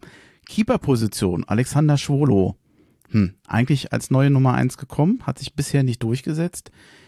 Ich kann mir nicht vorstellen, dass der im Abstiegsfall bei Hertha BSC bleibt und sagt, zweite Liga mache ich mit. Was, was glaubt ihr? Habt ihr eine Meinung zu ihm? Ja, da fragst du ja, ähm, was seine Motivation angeht. Ähm, die ist schon schwer zu durchschauen. Er hat sicherlich einen gut ja. dotierten äh, Vertrag äh, bekommen bei Hertha. Es ist jetzt nicht so, ähm, dass er sich äh, ähm, extrem viel interessanter für andere Vereine gemacht hat äh, durch die Leistung in der Saison. Die waren jetzt nicht so angetan, als dass ich da äh, riesiges Interesse äh, an anderer äh, Stelle äh, vermuten würde. Ähm, deswegen äh, ist wäre das für mich offen, ähm, ob er da von sich aus eine andere Herausforderung ähm, sucht. Das ist das ist, das ist ein Faktor. Spannender wäre für mich die Frage, ins, also bei einem bei einem Abstieg könnte ich mir durchaus vorstellen, dass er bleibt, aber Vielleicht mal, was ich spannender finde, ist die Frage, was ist, wenn Kleata die Klasse hält, was wir uns wünschen, ähm, ob wir nochmal auf der Torhüter-Position ähm, aktiv werden äh, oder nicht. Ja, das ist für mich tatsächlich offen. Äh, und eine sehr spannende Frage. Ähm, da kann ich das auch nicht einschätzen. Das muss jemand einschätzen, der sich mit Torwartspiel auskennt, ob die Schwächen von Schwole, die ich in der letzten äh, Folge äh, erzählt habe, die ich wahrnehme, bei der Strafraumbeherrschung und beim Rauslaufen, Formfragen sind, psychologische Fragen, an denen man arbeiten kann, oder ob das echte Defizite sind äh, in seinem Torwartspiel, die eben nicht so leicht auszuwetzen sind. Also das sind sicherlich spannende Fragen, mit denen sich Hertha jetzt beschäftigen wird. Mhm. Boah, gleich immer so ein schwieriges Thema am Anfang. Ähm, also ist es ja, auch. Ist es auch, definitiv. Und das ist insofern schade, weil Hertha eigentlich nie ein Torhüterproblem hatte, seit ich den Verein folge oder fast nie eins hatte. Ähm, und das nicht nur wegen Gabor Kirai, aber äh, grundsätzlich ne, gab es, glaube ich, andere Vereine, die da mehr Probleme hatten. Ich glaube, beide Torhüter bringen nicht das, der eine nicht mehr und der andere nicht das, was man sich erhofft hat. Ich Tendenz aber eher zweite Liga, glaube ich, wenn würde dann Schwolo eher bleiben, weil in der zweiten Liga würde ich an seiner, also ich jetzt an seiner Stelle sagen, so, ähm, verschafft mir äh, bitte die Nummer eins und dann spiele ich eine Zweitligasaison bei einem Club, der mit hoher Wahrscheinlichkeit dann wieder aufsteigen wird. Das ist ja erstmal dann die Annahme. Ja, ähm, spiele ich dann halt einfach durch und kann mich da auch profilieren. Das wäre eine Möglichkeit.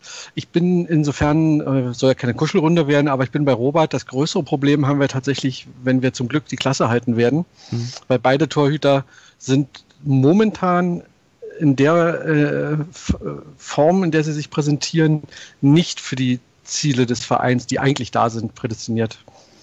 Da gehört was ein anderer Torhüter hin noch. Vielleicht ist ja hier nochmal einfach der Aspekt Vereinsbrille ähm, nochmal ein guter Aspekt.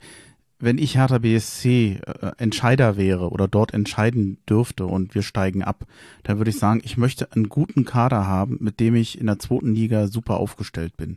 Und da hätte ich jetzt bei Alexander Schwolo und auch bei Jahrstein nicht so die Bedenken. Mit denen kann ich eine super Zweitligasaison spielen.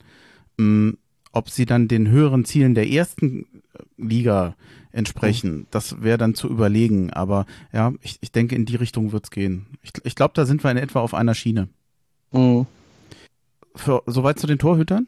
Ich habe jetzt, wir haben noch den Nils Jonathan Körber, aber ich glaube, der wird jetzt wahrscheinlich nicht der Aspekt der, der, der, der wichtigste Aspekt in der Kaderplanung sein. Ich habe ihn oh. erwähnt, aber ähm, ich würde es dabei auch ganz gern belassen. Ist das okay? Na gut, wir haben ja vielleicht noch nicht so viel zu Rune gesagt. Mhm. Ähm, ich glaube, der hatte ja für sich das Ziel gesetzt, noch länger in, in, in der, bei Hertha zu bleiben. Ich erinnere da irgendwie, dass er bis 40 äh, spielen wolle. Ähm, äh, auch gerne. Wie gesagt, er hat ja hier, ähm, sagen wir mal, besser gespielt die Saison als letzte Saison, die ja wirklich sehr schlecht von ihm war aber halt immer wieder auch Aussetzer gehabt hat, hatten wir ja auch letzte Woche. Das könnte ich könnte mir sehr gut vorstellen, äh, dass der noch bleibt ähm, in der zweiten Liga. In der ersten Liga hängt das sicherlich auch mit der Frage zusammen, wie geht man, wie schätzt man die Leistung insgesamt des Torwartteams ein und will man sich da nochmal verstärken? Falls man noch, sich nochmal verstärken will auf der Torwartposition, wäre es naheliegend, äh, Rüne Jahrstein, ich glaube, dessen auf Vertrag auch ausläuft, soweit ich das erinnere, ähm, denn ähm, sich vielleicht zu verabschieden. Das ist, das ist vielleicht noch so ein Gedanke. Mhm. Okay. Jordan Torunariga. Wenn es um Jordan Torunariga geht, habe ich aus Vereinssicht eine recht einfache Einstellung. Den will ich unbedingt im Verein behalten. Der kann in der Innenverteidigung in der Viererkette spielen, der kann in der Dreierkette ist der hervorragend, der kann äh, die langen Pässe spielen. Äh, Jordan Torunariga, mir tut der im Moment leid, dass er nicht spielt, er war lange verletzt. Der äh, Dardai macht das im Moment hervorragend dahin. Der hat also richtig Konkurrenz. Ähm, aus Vereinssicht, egal in welcher Linie, äh, Liga, Jordan Torunariga muss bleiben. Das große Problem, was ich habe, ist, wie zufrieden ist eigentlich Jordan Torunariga bei Hertha BSC? Der möchte doch mehr Einsatzzeiten haben. Der möchte doch eigentlich nicht unbedingt in der zweiten Liga spielen. Der will sich in der ersten Liga durchsetzen. Ich habe ich hab immer so ein bisschen insgeheim die Angst, dass er Hertha BSC verlassen könnte, weil er zu wenig spielt. Er hat es ja selber in der Hand, ja. Ähm, ja, ähm, nein, das ist jetzt, das klingt jetzt hart. Ich habe ja äh, Jordan, Jordan äh, als letztes Jahr als meinen Spieler der Saison äh, ähm, gewählt. du erinnerst dich an unsere heiße Folge äh, hier in Bonn äh, ähm, und äh, absetzen von dem allgemeinen Trend zum äh, äh, Boyata hin. Ähm, hat aber damals auch schon gesagt, äh, wenn er diese Leistung bestätigt, dann ähm, hat er eine rosige Zukunft, äh, möglicherweise auch im Nationalteam. Ähm, ich glaube, wir sind uns einig, dass er, wie so viele Spieler bei uns, äh, diese Leistung nicht äh, bestätigen konnte, dass er immer noch als junger Spieler auch verzeihlich eine große äh, Sprunghaftigkeit in der Leistung an den Tag legt. Ähm, ich dachte jetzt so frecher, dann kann er es ja noch beweisen. Ein paar Spieltage sind ja noch, äh, äh, dass er auch für was anderes äh, noch ähm, ähm, sich anbieten kann. Aber jetzt ist halt die Situation, und das ist Profifußball eingetreten, dass ein noch jüngerer Spieler für ihn eingetreten ist, der ich glaube, da sind wir uns alle einig, uns wahnsinnig positiv überrascht hat und äh, eine Bombenleistung äh, bis jetzt hinlegt mit Martin Dardai, ähm, dann sitzt du halt auf der Bank, ja. Und dann ist halt die Frage, was, äh, was ihn reizt, ja. Ähm, er ist Berliner, er ist Herr Tana, äh, wenn er da Angebote hat in der Bundesliga und hat da vielleicht auch Geld generiert im Falle eines, eines Abstiegs, je nachdem wie die Vertragskonstellation ist, kann ich mir vorstellen, dass er geht. Könnte mir auch gut vorstellen, dass er bleibt, aber das Wohl und Wehe des Vereins jetzt davon abhängig zu machen, ist vielleicht ein bisschen zu viel mhm. fühlt. Ich wäre heilfroh, wenn er da bliebe. Ich bin da ganz bei Andreas. Er ist ein, hat das Potenzial zu einem extrem wertvollen Spieler. Und ähm, vielleicht muss man gucken, gerade auch zweite Liga, ja, es ist alles nicht schön, es ist alles nicht sexy und die Jungs, gerade die Talentierten, wollen natürlich alle sich präsentieren, die wollen in der ersten Liga, die wollen die Chance haben, international zu spielen. Aber wenn du in der zweiten Liga, der Kader würde sich ja stark ändern. Ne? Und wenn er da dabei bleibt, hat er, glaube ich, auch die Chance, ähm, äh, unabhängig von, von Martin Dada Stammspieler zu sein, äh, weil du, die sind ja durchaus positionsvariabel, beide. Ähm, und dann, glaube ich, ähm, hätte er die Möglichkeiten, sich ganz anders zu präsentieren. Und so eine Zweitligasaison, eine sehr gute, kann ja auch ein Sprungbrett sein. Warum eigentlich nicht? Gerade beim Verein wie Hertha. Mhm. Das wäre schade. Bei ihm wäre es wirklich schade, wenn er, wenn er ginge. Aber klar, die Zweifel bleiben natürlich. Und wenn er ein gutes Angebot irgendwo kriegt, ist er im Zweifel auch weg. Ja. ja. Bei Jordan Torunariga ist für mich die sportliche Beurteilung recht dankbar, weil ich mag den, ich will ihn behalten. Bei Niklas Stark, da komme ich aber ordentlich ins Trudeln. Wenn ich jetzt Friedi Bobic wäre und ich würde überlegen, was hat eigentlich Hertha für ein Problem, da komme ich ja recht schnell drauf, dass die, die gegangen sind, die Säulen des Teams waren, die Persönlichkeit auf den Platz gebracht haben, bisher nicht ersetzt werden konnten. Und ein Grund, warum das der Fall ist, ist ja, dass jemand, der eigentlich ja, das hätte übernehmen müssen, meines Erachtens. Die nächste Generation wäre auch ein Niklas Stark. Oh. Er hat äh, sehr wechselhafte Leistung gezeigt in den letzten Jahren bei Hertha BSC. Ich finde, in den letzten zwei Jahren war er ja oftmals ein Teil des Problems und nicht ein Teil der Lösung. Er ist für mich immer noch zu leise auf dem Platz. Er hat zum Teil gut gespielt auf der sechsten Position. Er hat jetzt zum Schluss, wie ich finde, auch wieder bessere Partien gemacht. Wir haben ja insgesamt in der Abwehr besser gespielt. Aber für mich ist total offen, ob der Verein den Spieler Niklas Stark behalten will.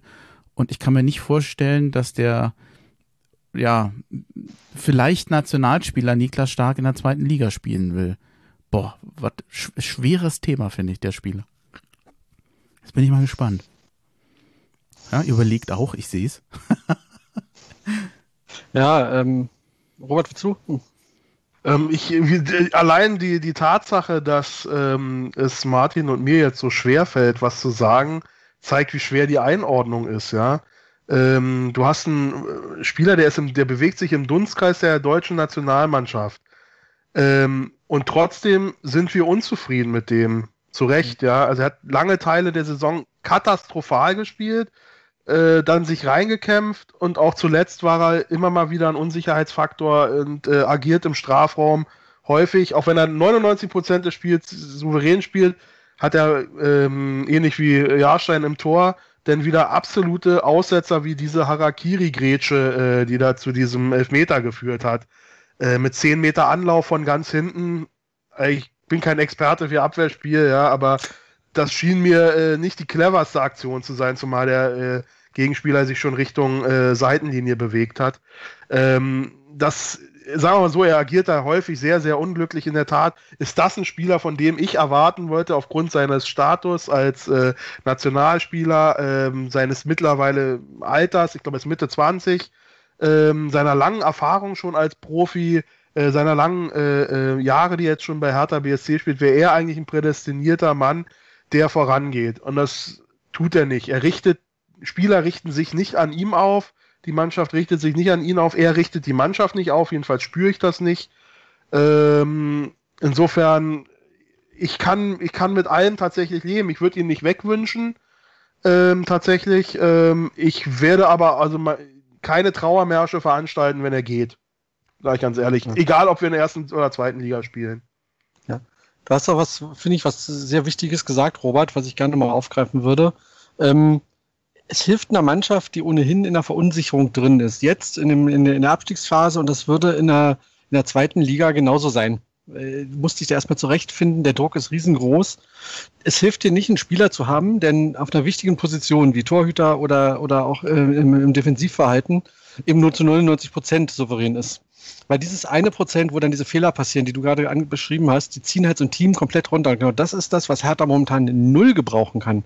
Hertha kann es überhaupt nicht gebrauchen, dass, dass, dass Spieler solche verhängnisvollen Fehler immer wieder machen, wie es leider dem, dem, dem Stark passiert und wie es anderen auch passiert. Und deswegen äh, bin ich mir echt nicht sicher bei allem Talent, ob das in der Mannschaft wirklich nicht sogar nicht nur nicht, nur nicht eine Hilfe, sondern tatsächlich eine Gefahr ist. Gerade in der Situation, in der wir uns momentan befinden. So traurig das ist, aber eigentlich brauchst du Spieler, die vielleicht nicht ganz so äh, hohes Potenzial haben auf Sicht, die aber so ein Spiel fehlerfrei runterarbeiten können. Ja? Also die Gedanken wird sich Paldada wahrscheinlich übrigens machen für die nächsten Spiele, ne? vermute ich einfach mal. Ich bin extrem gespannt, wie, wie das in der nächsten Saison aussieht, wie Freddy Bobic und der neue oder der alte Trainer das dann entscheiden mhm. werden für die neue Saison. Also das ist mhm. echt, ähm, bin ich gespannt, ob Hertha da neue Wege geht. Dedrick Boyata habe ich hier noch. Ich finde den, ich hoffe, ihr seid einverstanden. Ich würde den ganz gerne recht kurz abhandeln, weil ich glaube, von der Leistung in der ersten Liga, das ist jemand, den ich behalten möchte. Die Wahrscheinlichkeit, dass der im Abstiegsfall nicht in der zweiten Liga spielt, halte ich für verhältnismäßig groß. Ähm, können wir es dabei belassen, weil ich finde, es gibt andere Spieler, die sind noch mal interessanter. Ähm, ich ich würde lieber ein bisschen mehr über Mittelstädt und Plattenhardt sprechen wollen, als über Boyata. Ist das für euch okay?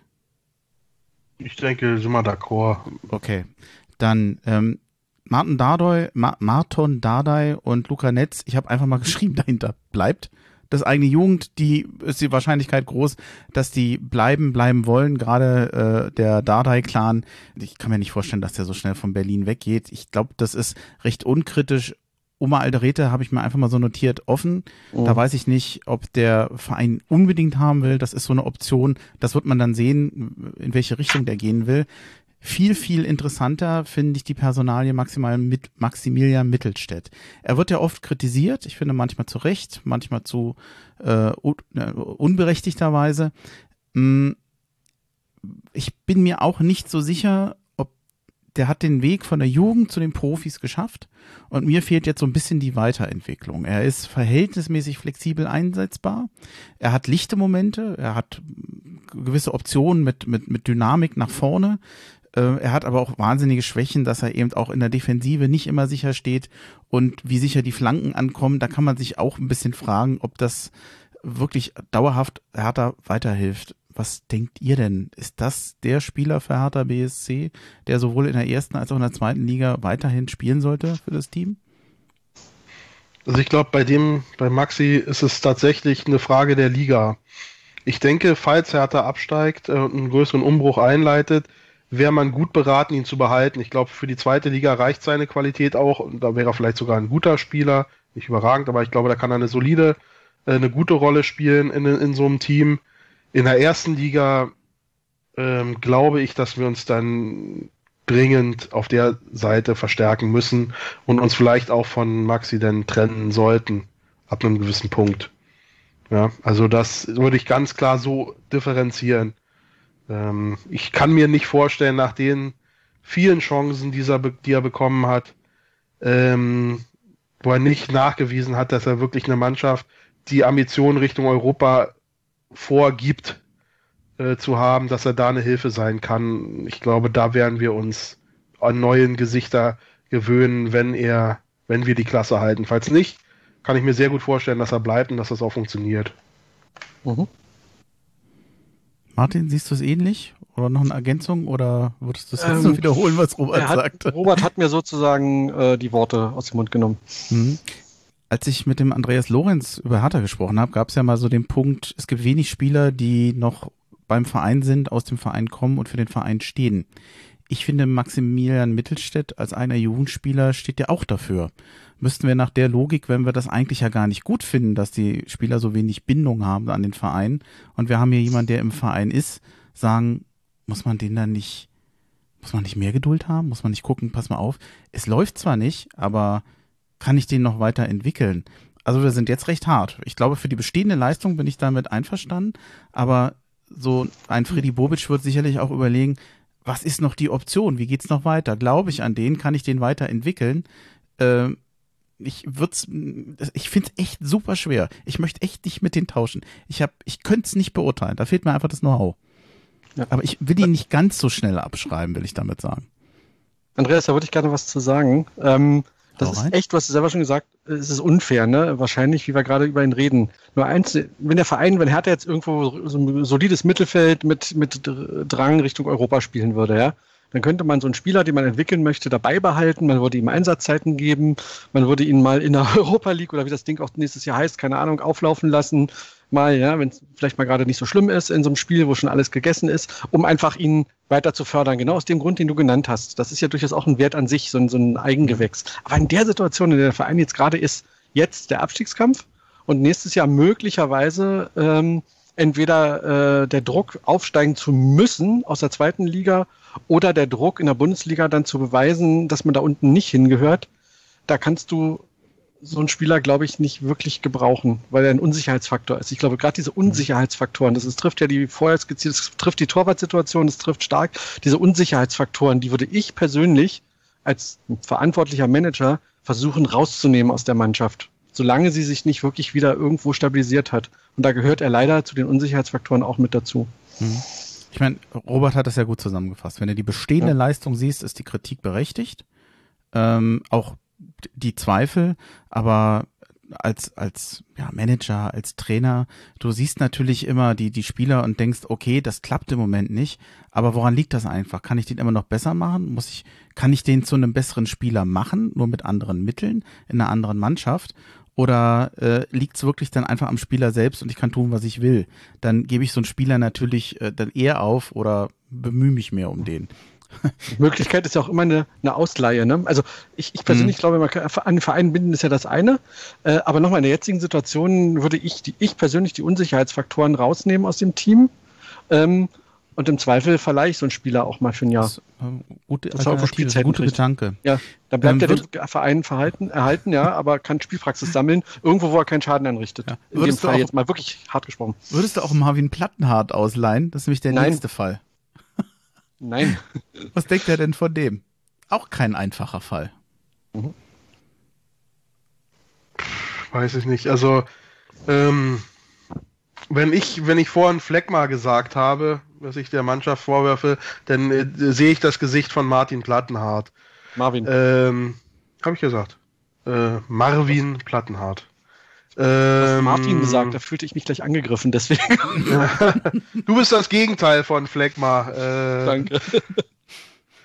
Ähm, nein, ähm, das muss nicht unbedingt ein schlechtes, äh, eine schlechte Eigenschaft sein. Es gibt äh, Menschen, die äh, eher phlegmatischer Ansatz sind. Das kann auch ein positiv sein, dass sie nicht die Ruhe verlieren in, in Drucksituationen. Aber an, an Plattenhardt habe ich mich in den letzten Jahren ein Stück weit äh, satt gesehen ähm, habe wenig Hoffnung, äh, dass sich da noch irgendwas bewegt und Ähm, würde mich freuen, wenn wir da auf eine Alternative setzen würden. Was er gut macht, ich glaube, er ist defensiv stärker ähm, als, als, als Mittelstädt, ähm, aber seine Offensivbemühungen sind doch, das sind doch nur noch Erinnerungen, äh, das, das, das hat doch seit Jahren nicht mehr stattgefunden. Ähm, und ähm, ich, ich mag ihn nicht mehr sehen. Das mag jetzt hart klingen. Ich hoffe, äh, ich weiß, er folgt diesem Podcast. Nein, ich meine es mir nicht persönlich, ja. Aber ähm, ich, ich, ich, ich, ja, ich, du möchtest ihn noch grüßen. Hier, ja, ja. Ich wäre dem Verein sehr dankbar, wenn wir hier neue, äh, neue Gesichter sehen. Äh, gerne ein Luca Netz, aber auch gerne, äh, gerne einen neuen Linksverteidiger, äh, der die Position so lebt, wie wir es in, vielen anderen Vereinen mhm. sehen, sondern wirklich gallig nach hinten und vorne, die Linie rauf und runter, Flanken schlagen, ja, äh, Tempo machend äh, und nicht 17 Rückpässe spielen. Ähm, ich kann nicht mehr. Also, das hat mich geschafft. Das, das, ist, ich hoffe, es ist jetzt nicht so persönlich rübergekommen, aber er ist für mich so ein bisschen, äh, was das Thema Fleckmann angeht, ein, ein Gesicht äh, dieser Problematik, die jetzt schon lange da ist. Und ich glaube, es ist für alle Beteiligten besser für einen Neuanfang, egal in welcher Liga. Gut, er, er wird sich ja erstens bei der dann offensichtlich jetzt melden, vermute ich mal. Mm, ich, ich will mal für ihn in die Bresche springen, weil mir ist es an der Stelle doch zu negativ. Ich würde ganz gerne nochmal auf das Gladbach-Spiel zurückkommen. Da ist, glaube ich, auch ein Marvin Plattenhardt eingewechselt worden und mhm. hat ordentlich mit Flanken gefüttert. Wir hatten in der zweiten Halbzeit mehr er hat nicht immer die Abnehmer gefunden, aber ich muss sagen, die Flanken von ihm, die haben mir besser gefallen. Das ist jemand, der bisher über viele Jahre zu Berlin steht. Ich glaube, der auch gerne da ist. Wir hatten ja wieder den Punkt, wer, wer identifiziert sich mit dem Verein und mit der Stadt ich finde, es gibt wirklich ein paar Komponenten, vielleicht jenseits des Sportlichen in, in seinem Umfeld, die ich eigentlich sehr mag an ihm, der auch ich glaube, neben dem Fußball auch sich recht sozial engagiert. Jetzt kann man alles sagen, ist alles schön und gut, aber das geht ja hier um sportliche Leistung. Aber ich weiß nicht, ob in einem anderen System, was mehr über die Flügel geht, was mehr über Standards geht, wir haben ja ein Standardproblem permanent. Wir finden ja die Abnehmer nicht kann er ein Instrument sein. Und er war es in der Vergangenheit auch schon mal. Ich äh, bin ich, auch wieder bei Robert, die bestehende Leistung oder der Trend der letzten Jahre, der war eher negativ. Aber er hat schon mal gezeigt, dass es anders kann. Und in diesem Team oder in dieser Taktik, je nachdem, was man da wählt, ist er vielleicht doch anders einzusetzen und kann, kann mit seinen Stärken besser genutzt werden, als es derzeit der Fall ist. Also auch da, boah, schwierige Entscheidung. Also ich würde, da würde ich ein bisschen, da habe ich Positives und Negatives. Martin, hau rein. Genau, also ähm, ich hatte ja vorhin schon, schon, schon kurz bei Marvin Plattenhardt gezuckt. Ähm, also ich kann, Robert, deine, deine Schilderung komplett nachvollziehen, ne? Weil jetzt aus der, aus der Ecke, aus der du argumentiert hast, Fleckma und, und Außenwirkung und wie das alles aussieht, komplett d'accord, würde ich jetzt gar nicht in Abrede stellen wollen. Ich persönlich würde ihn trotzdem als einen der wichtigen Spieler von Hertha BSC sehen und auch behalten wollen, weil er nämlich das wiederum, jetzt kommt meine Sichtweise, er liefert diese Stabilität. Das mag zwar langweilig sein, gerade auch äh, so in seinem ganzen Spielansatz, äh, aber es ist solide. Es ist total solide. Und vielleicht in der jetzigen Situation, in der der Verein sich befindet, brauchst du genau so einen Spieler. Plus, er hat ja schon gezeigt, dass er nach vorne richtige Akzente setzen kann. Der Mann kann Flanken schlagen, wenn er mal nicht verletzt ist, wenn er sich mal wieder eine, über ein paar Spiele wirklich auch, auch in, den, in einen gewissen Flow spielen kann, glaube ich, dass er mit seiner Sicherheit, die er in seinem Abwehrverhalten hat und mit den Möglichkeiten, die er nach vorne entwickeln kann, gerade über seine starken Flanken, die er schlagen kann, ein wichtiger Spieler für die Mannschaft wäre potenziell. Aber wie gesagt, wir müssen ja, wir müssen ja keine Einheitsmeinung hier herstellen. Ähm, ich finde es hochinteressant, dass gerade ein Spieler wie er äh, so unterschiedliche äh, Emotionen auch auslöst. Ne? Hm. Das spricht eigentlich sogar für ihn, weil Typen wollen wir ja haben. An sich ja. Apropos Typen, ist äh, Deo für euch auch ein Typ. Er hat sich ja zum Schluss jetzt echt gemacht auf der rechten Seite. Ich weiß nicht, ob er so eine, so eine kritische Person ist oder ob wir andere Spieler nehmen, wo wir sagen, da nehmen wir uns lieber äh, Zeit für. Ich denke, dass er, dass es eine Tendenz gibt, dass er, dass er bleibt, wenn er will. Zweite Liga, weiß ich nicht, ob er das machen will. Aber so wie er sich zum Schluss präsentiert hat, würde ich den bei Hertha behalten wollen. Ich glaube, er will auch. Können wir, kommen, sind, kommen wir da schnell zusammen oder haben wir da wirklich wesentlichen Diskussionsbedarf? Robert, falls du sprichst, du bist auf Mute. Genau, danke. ähm, ein Gedanke, der, der mir da bleibt, der alles relativiert, was ich bisher jetzt gesagt habe und noch sagen werde, ist, oh, das zeigt halt ähm, diese die Entwicklung von The Folk, äh, zeigt halt, wie schwierig das ist und wie schnell sich die Bewertung ändern kann, äh, spielen und wie viel Form ausmacht, äh, Psychologie, Trainerchemie, Teamchemie, ja. Ähm, der hat ja gespielt, angefangen unter Labadia. Ganz ehrlich, da habe ich gedacht, das ist kein Spieler, der jemals Profi war. Also der kam aufs Feld und hat gespielt wie ein Amateur, mit Verlaub. Ja, und äh, äh, seit dem Trainerwechsel, das sagt er ja auch selber, ich weiß nicht, wer der Typ war, wer die letzten Monate in meinem Trikot gespielt hat. Das sagt er von sich selbst, ist er wie ausgewechselt und äh, liefert wichtige Impulse für die Mannschaft. Nicht überragend, aber deutlich verbessert. Das zeigt halt wieder, wie spannend äh, äh, das ist, ähm, äh, wie auch so ein Spieler sich komplett auch wieder mal äh, in relativ kurzer Zeit komplett neu erfinden kann, äh, unter anderen Randbedingungen. Das gilt, was ich jetzt gesagt habe, grundsätzlich äh, für alle, deshalb war es mir wichtig zu sagen, ja. Ähm, aber ähm, ist faszinierend einfach. Also, dass diese Entwicklung äh, die hat mich einfach umgehauen. Das wollte ich einfach bei The Folk nochmal äh, hinterlassen. Sag Rudeo, hm? dann kommst du nicht immer in die Aussprachfalle. Ich habe extra geübt. Jemand, der Holländisch spricht, auf, ich glaube von Darm war, war das bei Darm war, glaube ich, die hatten einen auf dem, auf, dem, auf dem Campingplatz angesprochen, wie spricht man The Folk aus und hm. Ich kenne auch Leute, die äh, Niederländisch sprechen, die sagen, UI wird äh, Au ausgesprochen. Äh, deswegen sagt der Holländer auch Dausburg und nicht Duisburg. Äh, also ich bleibe bei The Folk.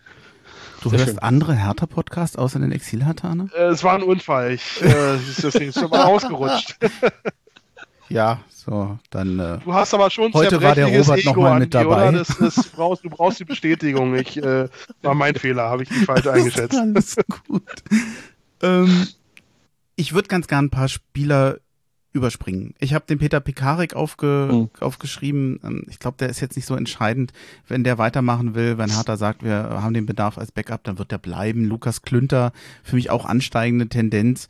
Den, mhm. Mit dem gehst du auf jeden Fall in die zweite Liga, wenn der bleiben will. Und ähm, ich finde, dass der vor allem neben dem Platz so angenehm in dieses Team passt. Der stellt keine Anforderungen. Ich finde das sehr angenehm. Auch an dem würde ich mich eher weniger reiben wollen. Ähm, bei Luca Toussaint, Toussaint, würde ich fragen wollen, ich habe geschrieben, wenn wir absteigen, ist der nicht mehr zu halten. Der will Nationalmannschaft spielen, dann ist der weg. Ja. Ihr nickt? Ende der Durchsage, ja. Ja. Ähm, behalten in der ersten Spannend Liga? ist die Frage, was ist, wenn Hertha bleibt? Ich denke, da sind wir uns einig, dass er auch bleiben wird. Ich glaube, da man sieht ihn als, so ist mein Eindruck, auch Paul Dardai und auch seine Entwicklung der letzten Wochen zeigt, ich glaube, man sieht ihn als zentralen Spieler ähm, ja. im, im, im Aufbau ja, für einer neuen Mannschaft. Also ich glaube, das ist relativ, und in der zweiten Liga macht das für keine Seite Sinn, glaube ich. Ja.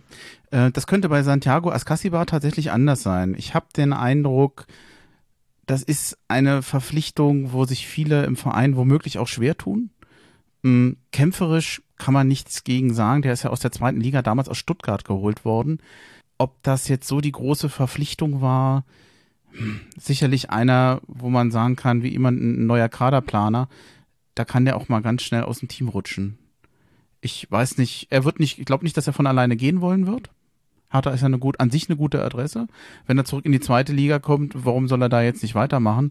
Ich habe nicht den Eindruck, dass der Spieler da nicht will. Ich könnte mir eher vorstellen, dass die Kaderplaner da eventuell sagen, pass mal auf, du bist im Team, aber ob du dann spielst, wir wissen es nicht. Also in der zweiten Liga spielt er auf jeden Fall aus meiner Sicht. Ähm, und das auch ganz gut. Also ich glaube, da, das, das äh, würde positiv sein. Und ähm, wahrscheinlich würde man ihn auch in der ersten Liga aus meiner Sicht äh, behalten, weil es einfach, ich glaube, ein Spieler mit Potenzial ist. Aber das ist jetzt meine Einschätzung. Ähm, da geht was. Also ähm, das ist kein Spieler, glaube ich, von dem man sich einfach so trennt. Also ich persönlich mag ihn. Also das vielleicht liegt es auch daran, ja, vielleicht persönlich irgendwie auch so, so ein Bild. Ähm, aber gut, ich mag generell argentinischen Fußball, vielleicht liegt es daran, ja. Aber äh, grundsätzlich ist es so, ähm, das ist so ein Spieler, der, der macht jetzt auch keinen, der, der baut auch keinen großen Bockmist. Also zumindest könnte ich mich jetzt nicht erinnern. Ähm, warum eigentlich nicht? Ja. Er hat ja letztens äh, Streit gehabt mit, äh, mit dem Paar, ne? Also so ganz ja. einfach ist er auch nicht. Da kommt dann vielleicht auch der Südamerikaner durch, um das Klischee ja. noch abzuholen.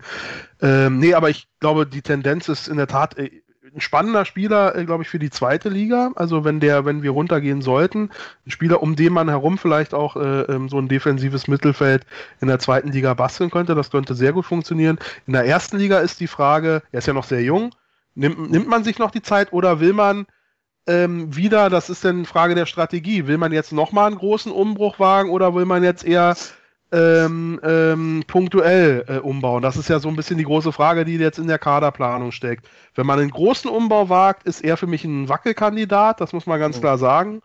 Ähm, wenn man punktuell sich nur verstärken will, wonach es wahrscheinlich ein bisschen aussieht oder wahrscheinlich auch die richtige Strategie wäre, könnte ich mir auch gut vorstellen, dass er bleibt und man weiter mit ihm arbeiten will und Entwicklungspotenzial sieht. Ich glaube, es gibt einen Aspekt, der für ihn zum Problem werden könnte. Ihm wird eigentlich nachgesagt, oder das war auch ein Problem letztens, dass er sich nur bedingt oder eben manchmal auch gar nicht an die taktischen Vorgaben hält. Mhm. Paul Dardai kann damit überhaupt nicht umgehen. Und ich glaube, jemand, der Kaderplanung macht und sagt, was waren denn unsere Schwächen? Was sind eigentlich unsere bestehenden Probleme? Sozusagen Führungsspieler und auch das Einhalten an taktische Vorgaben, weil wir das ja, das zieht sich ja durch die ganze Saison. Wenn ich da konsequent bin, dann kann ich nachher sagen, das ist ein Argument, was einfach gegen ihn spricht und dann ist er weg. Ich glaube oh. allerdings nicht, dass er die entscheidende Personalkomponente ist. Ich würde oh. gerne schon zu den nächsten Spielern gehen, weil das finde ich nochmal interessanter. Den Wladimir Darida ist für mich kein kritischer Punkt, würde ich gerne übergehen. Aber wenn ihr einverstanden seid, ich habe hier zwei Spieler, Eduard Löwen und Javairo de Rosun ich unterstelle mal, dass es vollkommen egal ist, ob Hertha in der Liga bleibt oder nicht. Das sind in Anführungsstrichen zwei Spieler, bei denen man überlegen muss, ob die in diesem Kader bleiben oder in diesem Kader bleiben wollen. Ich kann mir nicht vorstellen, dass Eduard Löwe mit seiner Situation bei Hertha zufrieden ist. Ich glaube nicht, dass man bei Hertha unbedingt sagt, du musst hier bleiben. Für mich einer, der mit sehr, sehr großer Wahrscheinlichkeit Hertha BSC verlassen wird, egal in welcher Liga. Und auch de Rosun, der war jetzt natürlich wieder immer wieder verletzt, schon lange im Verein.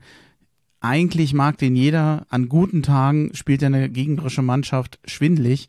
Wir haben nur so wenig gute Tage erlebt. Es ist so gemein, so über so einen Spieler zu sprechen, weil ich den eigentlich wirklich mag und mal ganz große Hoffnungen bei dem hatte. Aber man hat auch den Eindruck, dass seit Jahren bei ihm der Knoten nicht platzt. Was denkt ihr? Ich glaube, bei Löwen ist, ist Einvernehmen. Ähm, das stand irgendwie unter keinem guten Stern. Ich fand, er hat nie so richtig eine Chance bekommen, hat sich aber wahrscheinlich auch nie so richtig aufgedrängt. Das war für auf allen Ebenen, unter allen Trainern irgendwie ein Missverständnis. Das funktioniert nicht und äh, ich glaube, keiner ist ihm böse, also ich ihm jedenfalls nicht. Äh, ich wünsche ihm alles Gute und dass er vielleicht äh, in, in, einer anderen Konstellation äh, ähm, glücklicher wird. Das hat einfach nicht gepasst glaube, Martin nickt und nimmt den Daumen, ja. Ich glaube, da, dazu ist alles gesagt. Bei Jaff äh, bin ich so, dass das geht so ein bisschen in die Richtung, was, was ich auch vorher schon gesagt habe. Ähm, ich stehe die Tendenz auf Trennung nicht, sondern wird es auch davon abhängig machen, wie groß ist der Umbruch, den, den Hertha äh, angehen will. Wenn man, wie gesagt, sich punktuell nur verstärken will, ist er mit seiner Jugend immer noch und seinem Potenzial immer noch ein Spieler, wo man an eine Entwicklung glauben kann und den man jetzt nicht vom Hof schicken muss. Wenn man sagt, wir wollen nächstes Jahr auf Europa angreifen, wirklich Großangriff starten, ist er ein Spieler, der dafür, auf den ich dafür nicht setzen würde. Martin? Boah, ich werde ein Robert-Fan heute. Ähm, kann ich kaum was dazu sagen weiter. Es ist Außer wenn es um Marvin Plattenhardt geht. Nein, äh, würde ich genauso sehen.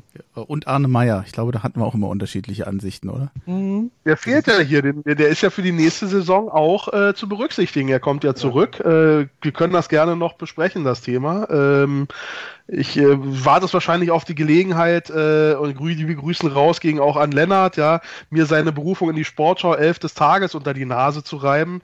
Äh, das hat aber an meiner Skepsis äh, äh, nichts geändert, was die Personalie Meier angeht. Ich bereue gerade, dass ich den Namen Anne Meier erwähnt hatte, weil ich dachte, gucken wir mal, dass wir die Spieler jetzt ein bisschen schneller durchkriegen, aber jetzt habe ich natürlich genau das falsche Stichwort genannt. Das triggert, das muss dir doch klar sein. Das ist ja so hoch emotional, wie das Thema letztens war. Okay, dann ähm, Löwen de Rosun würde ich jetzt mal abhaken. Bei Sammy Kedira, ich glaube, da haben wir wenig Diskussionsbedarf. Das ist okay, wenn der bleibt, finde ich. Also er hilft dem Team. Mhm. Ähm, es sehe ich jetzt nicht als Schwäche, es vor allem als Persönlichkeit auf dem Platz, als Führungsspieler. Rechnet ihr wenn, mit, wenn, wenn der Klasse, wenn die Klasse gehalten wird, rechnet ihr mit, damit das der Kedira bleibt? Ernsthaft? Also wirklich? Wenn der das kommt drauf an, ob der Lust hat. Wenn er sagt, ach Mensch, ich verstehe mich mit dem Arno Friedrich gut, der ist noch hier, den Freddy Bobic, die, wir kennen uns alle, dann hat er, glaube ich, noch Lust. Ähm, ob er das in der zweiten Liga hat, glaube ich eher nicht. Mal gucken, bin ich gespannt. Ich, okay. Würde mich überraschen, wenn er das auch in der zweiten Liga macht. Also da würde ich, da wäre ich mir ziemlich sicher, dass er sich das nicht antut. Aber ähm, erste Liga, wenn das menschlich zwischen den Beteiligten passt, ich meine, man darf ja nicht vergessen, er kriegt ordentlich Kohle für seinen Kurzeinsatz, den er bei Hertha da hat. Und ähm, darf jetzt nicht so viel geliefert mit Verlaub, äh, ja. muss man schon sagen. Darf ich erstmal noch was sehen. Also für mich ist das noch offen tatsächlich, ob er wirklich die Hilfe ist für diese mhm. Mannschaft. Radonjic und Gendusi sind Leihspieler, über die brauchen wir uns nicht unterhalten. Ich glaube, die werden wir nächstes Jahr nicht sehen.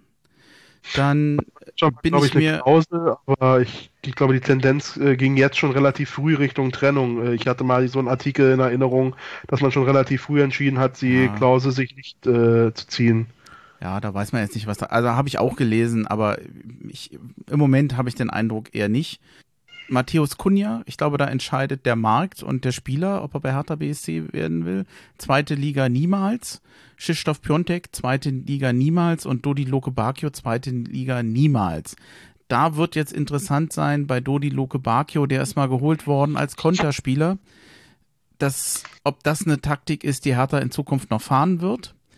Äh, ich glaube, man hat sich, da haben sich eventuell beide Seiten mehr versprochen. Als Konterspieler hat er wahnsinnig gute Momente. Ob er die große Verstärkung war, da kann man sich, also da kann man, glaube ich, ein, Fragezeichen dahinter setzen. Noch größer ist allerdings das Fragezeichen für mich bei Krzysztof Piontek. Auch hier geht's wieder, in welchem System soll der in Zukunft spielen? Wenn es darum geht, wir müssen den mehr mit Flanken füttern, wir müssen dem seine Stärken als Stürmer einsetzen und wir müssen dazu unser Spiel umstellen. Wir brauchen ihn aber als Stürmer in diesem System, dann wird er bleiben. An sich ist insgesamt das, was man sich, glaube ich, versprochen hat, sowohl der Spieler als auch der Verein mit Piontek unter dem Strich nicht aufgegangen. Ich glaube, das ist unstreitig. Ne? Also da haben wir uns alle mehr von versprochen. Bei Piontek äh, ist in der Tat, das ist für mich auch das Entscheidende. Welchen, und, und Luke Bacchio, welchen äh, Fußball will Hertha spielen? Ich glaube, das ist jetzt die große strategische Frage, die sich sicherlich auch Freddy Bobic äh, in, im, im Trainerteam oder mit dem Führungsteam stellen wird. Piontek ist nach meinem äh, natürlich von jeglicher Fachkenntnis unbeleckten Eindruck ein Spieler, ähm, der in einer, gut in der Mannschaft funktionieren wird, die den Ball hat, ähm, die oft in den Strafraum kommt er ist ein super Strafraumspieler, das haben wir schon mehrfach gesehen, hat eigentlich einen trockenen Abschluss. Den musst du äh, gut in Abschlussposition bringen. Ich denke, dann wird er auch liefern. Ich glaube, dass er bei einem wesentlich besseren Team oder bei einem besseren Team als Hertha auch selbst sehr, sehr, sehr viel besser performen würde. Die Frage ist, wird Hertha so einen Ballbesitzfußball oder so einen Fußball anstreben, äh, der ihn oft in Abschlusspositionen bringt? Bei Luke Bacchio ist es so, ähm, genau die Frage, will man weiter einen Konterspieler ähm, äh, haben? Will man ihn weiterhin in Richtung Außenbahn einsetzen oder will man einen richtigen Außenbahnspieler äh, nehmen? Man, äh, Paul schätzt ihn wohl als, als Zentrumsstürmer ein, ja, der aber Platz braucht für seine Geschwindigkeit. Also das sind Fragen ganz spannend. Was für ein Fußball will Hertha spielen? und welche, welche, ähm, welche Spieler brauche ich dafür. Ich glaube, Kunja kann man in jedem System gebrauchen. Wenn wir die Klasse halten, äh, werden wir ihn behalten und da wäre ich auch froh drum wenn er lernt, sich ein bisschen zusammenzureißen, was seine Körpersprache angeht. das noch als Ergänzung. Ähm, ja. Das ewige Thema. Das ewige Thema, ja. Ähm, auch Robert hat angefangen diesmal. So. wir sagen aber nicht nochmal Arne Meier. So. Ähm, ey, wir haben echt Spaß. Das gefällt mir.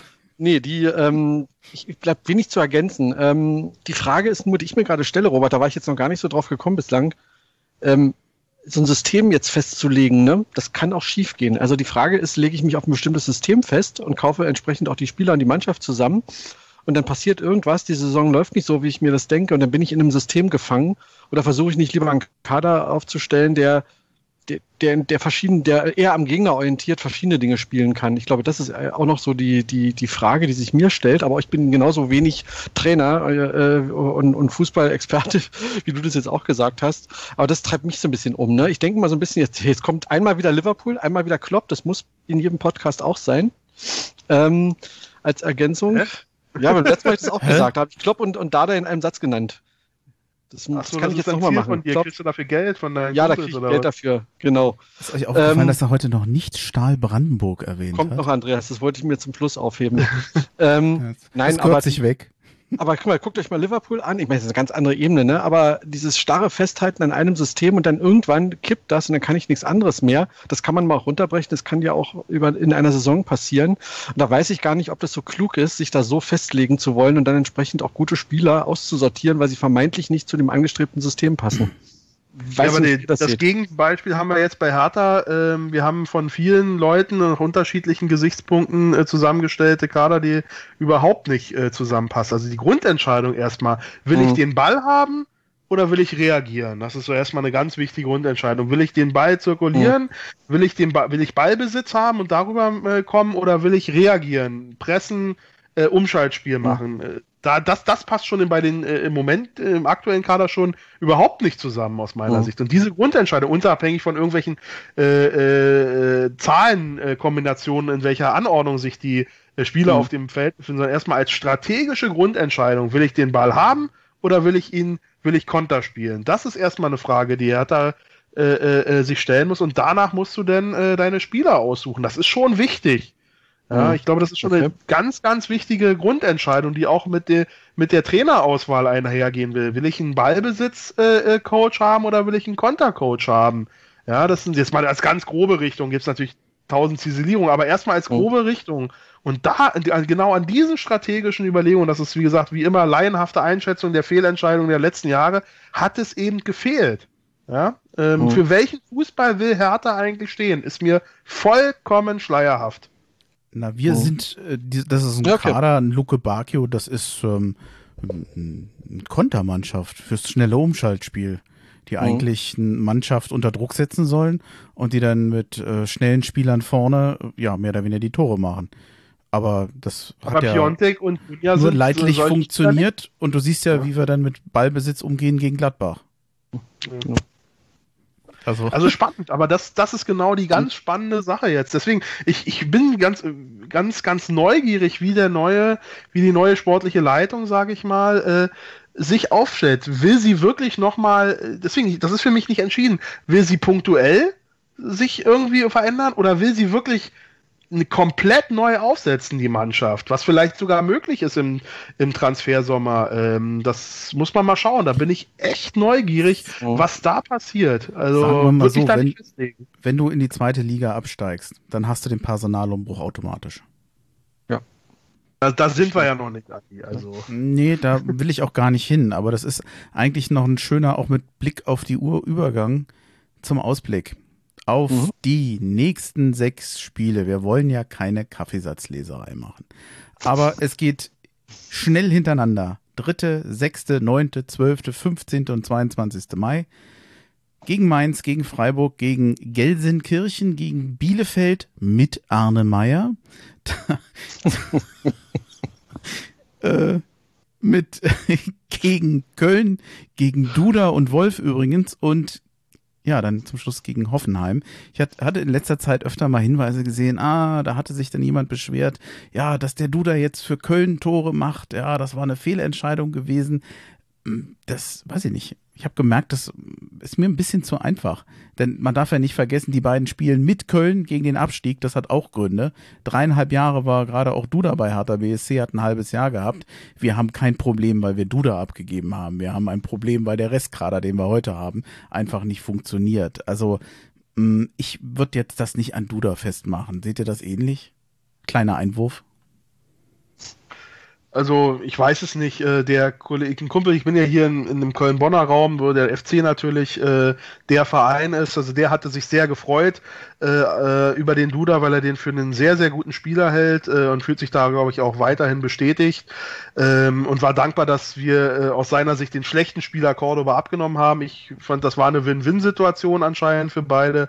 Ähm, dass uns ein Duda in der Gala-Form äh, von gestern äh, weitergeholfen hätte, das ist, glaube ich, unstreitig. Die hatte halt zu selten abgerufen. Insofern war auch die Entscheidung, äh, sich zu trennen, zumindest nachvollziehbar, was ich halt, wie gesagt, damals schon kritisiert habe, dass wir halt äh, keine andere Lösung dafür äh, installiert haben. Also uns fehlt schon ein äh, Kreativspieler da äh, im, im, im vorderen äh, zentralen Mittelfeld. Das war auch letztes Mal ein Kritikpunkt, als wir ein Diskussionspunkt, da waren wir uns ja nicht ganz einig.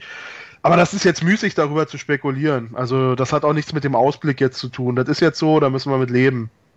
Ja. Punkt. Ich versuche mal auch mit Blick auf die Uhrzeit, was das Spiel gegen Mainz, wird, dem wird eine besondere Bedeutung äh, entgegenkommen. Ich glaube, wenn Hertha das damit untergeht, dann wird das, glaube ich, die Mannschaft echt treffen. Also die Psychologie wird da zuschlagen die Leute jammern, die Fans sind besorgt, obwohl wir nicht ein Spiel gemacht haben. Man darf ja nicht vergessen, wir haben die Spiele noch vor uns. Wir können doch selber entscheiden, wieder wie auf dem 28. Spieltag auch, unseren 15. Platz zu halten oder eben nicht. Das heißt, die anderen Teams, die können nichts mehr tun. Ich kann jetzt als Spieler entscheiden, hey, ich hole das auf. Ich habe alle Möglichkeiten, es liegt in meiner Hand. Denn es ist ja viel schlimmer, auf die Ergebnisse der anderen warten zu müssen, in dem Wissen, die müssen verlieren, weil sonst kann ich nichts mehr machen. Da gehe ich doch mit Wut, mit diesem jetzt erst Rechtgefühl in die Partie und sage, euch zeige ich's. Ich schaffe jetzt die Fakten. Was habe ich denn noch zu verlieren? Lieber jetzt äh, ich als Spieler schaffe jetzt Fakten und holt eben die Punkte, als dass ich mich in die Situation bringe, dass ich gar nichts mehr tun kann. Mache ich es mir zu einfach? Also zumindest wäre das mein Wunsch, dass die Spieler so denken. Andreas, der Wunsch ist total nachvollziehbar und deine, deine Kabinenansprache, die du gerade gehalten hast, also, ja, vor dem Mainz-Spiel sozusagen, das ist ja schon Trainer-like. Ähm, naja es ist auch viel Hoffnungswert drin. Und das ist genau, wenn das, wenn das eintritt, also wenn das Spiel gegen Mainz irgendwie gut losgeht, ja, und, und nicht gleich wieder irgend so ein, so ein, so ein, so ein blöder Elver verursacht wird oder irgend so ein Kack passiert, äh, dann, dann kann so eine Situation, dann kann so ein Flow entstehen. Ja, und ähm, wie gesagt, die, die, die enge Taktung kann da sogar helfen, weil dann kannst du gar nicht groß nachdenken. Äh, da musst du ja. einfach spielen, spielen, spielen. So, das kann eine Hilfe sein. Wenn es aber so ein Gurkenspiel wird, und ich, ich weiß, dass Mainz gerade so einen Höhenflug hat, aber Mainz ist Mainz, ja, die sind keine Übermannschaft. Das kann auch irgend so ein, so ein schwaches 0-0 oder 1-1 werden, was alle ratlos zurücklässt. So. Und dann kann es natürlich passieren, dass die Spieler doch anfangen zu denken und dann ist dieser jetzt erst recht Effekt, den natürlich der Dada herbeitrainieren will, das macht er mit den Jungs jetzt gerade bei diesen Videokonferenzen und so, da bin ich mir ziemlich sicher, der kann auch wieder umkippen wenn es nicht, wenn es, wenn es, wenn es schon, wenn es so stabil herstellbar wäre, stünde die Mannschaft ja nicht da, wo sie jetzt gerade steht.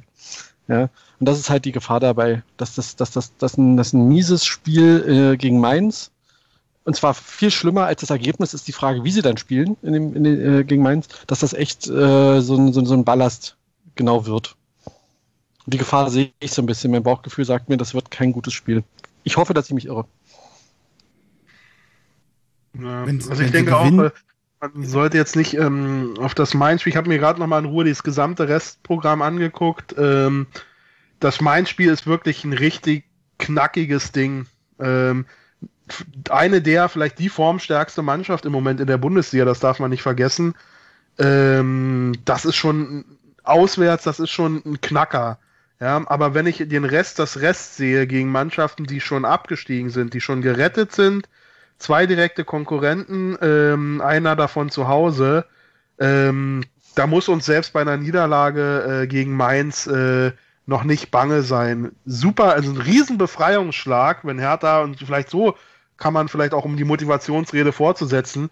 Ein Sieg gegen Mainz wäre schon die halbe Miete. Ja, also da äh, ist man schon äh, mit einem Bein schon wieder raus äh, aus dem Keller ähm, und kann ganz viel äh, Wind mitnehmen in die nächsten Spiele. Ähm, ich glaube, so wird äh, Paul da reingehen. Äh, volle Pulle gegen Mainz, wenn wir das raushauen, dann schaffen wir den Rest in Anführungszeichen locker. Und wenn nicht, haben wir noch vier äh, Spiele äh, fünf, äh, die wir, die wir sehr gut noch äh, für uns gestalten können. Wogegen ich mich ja so ein bisschen wehre, ist, dass jetzt durch das Verschieben der Spiele sich an der grundsätzlichen Situation eigentlich so viel geändert hat. Wenn ich am 29. Spieltag spiele und die Konkurrenz gewinnt, dann habe ich doch im Prinzip den gleichen Druck, mal wieder Punkte zu sammeln, wie sonst auch. Also war, haben wir denn geglaubt, dass wir in den letzten sechs Spielen keine Punkte machen müssen, dass wir keine Siege machen müssen? Und zwar doch klar, oh. dass gegen Teams, die sportlich überwiegend auf, mindestens auf unserem Niveau sind, die Konkurrenten sind, dass wir gegen die dann halt mal Punkte sammeln müssen? Hat sich denn an der Situation im Grundsatz irgendetwas geändert, nur weil die Reihenfolge ja. anders ist? Ja, Stehen denn die Spieler ja. mehr oder weniger unter Druck? Also, dass äh, jetzt Bielefeld gegen, gegen, gegen, gegen Leipzig gewinnt, ja, äh, und ähm, äh, schon Köln gegen Leipzig gewinnt, ja, und Mainz noch gegen Bayern gewinnt, ja, äh, das ist doch, das ist doch, da wird doch der Fuchs verrückt, ja. ja aber das, das ist doch Punkte, die wir liegen gelassen haben. Überleg mal, die hätten jetzt drei Spiele weniger und Hertha geht, steht schon gar nicht mehr auf mhm. einem direkten Abstiegsplatz und hat ja, dann die drei Nachholspiele. Da gehst du doch ganz anders rein. Nein, so, begib ja? dich doch gar nicht in diese Psychofalle. Der, der Andreas ah. Lorenz hatte so schön gesagt, Orgenburg-Mentalität, blend das aus. Gewinn deine eigenen Spiele genau. und dann ist mir scheißegal, was die anderen machen hab doch ja. einfach keine Angst und dann hat man keine Angst mehr. So funktioniert das ja, ne? Äh, so mit der Psychologie. Muss ja nur sagen, ich habe keine Angst äh, und dann habe ich keine Angst mehr. So funktioniert doch nicht. Die Spieler gucken auf die Tabelle, alle gucken auf die Tabelle. Ja, die sind angespannt und die Nervenkostüm ist nicht die Stärke unserer Mannschaft. Das muss man ja so deutlich sagen. Ja, das ja. macht wirklich was. Das, äh, die drei Spiele, dass sie verschoben sind, war jetzt an sich noch gar nicht so katastrophal.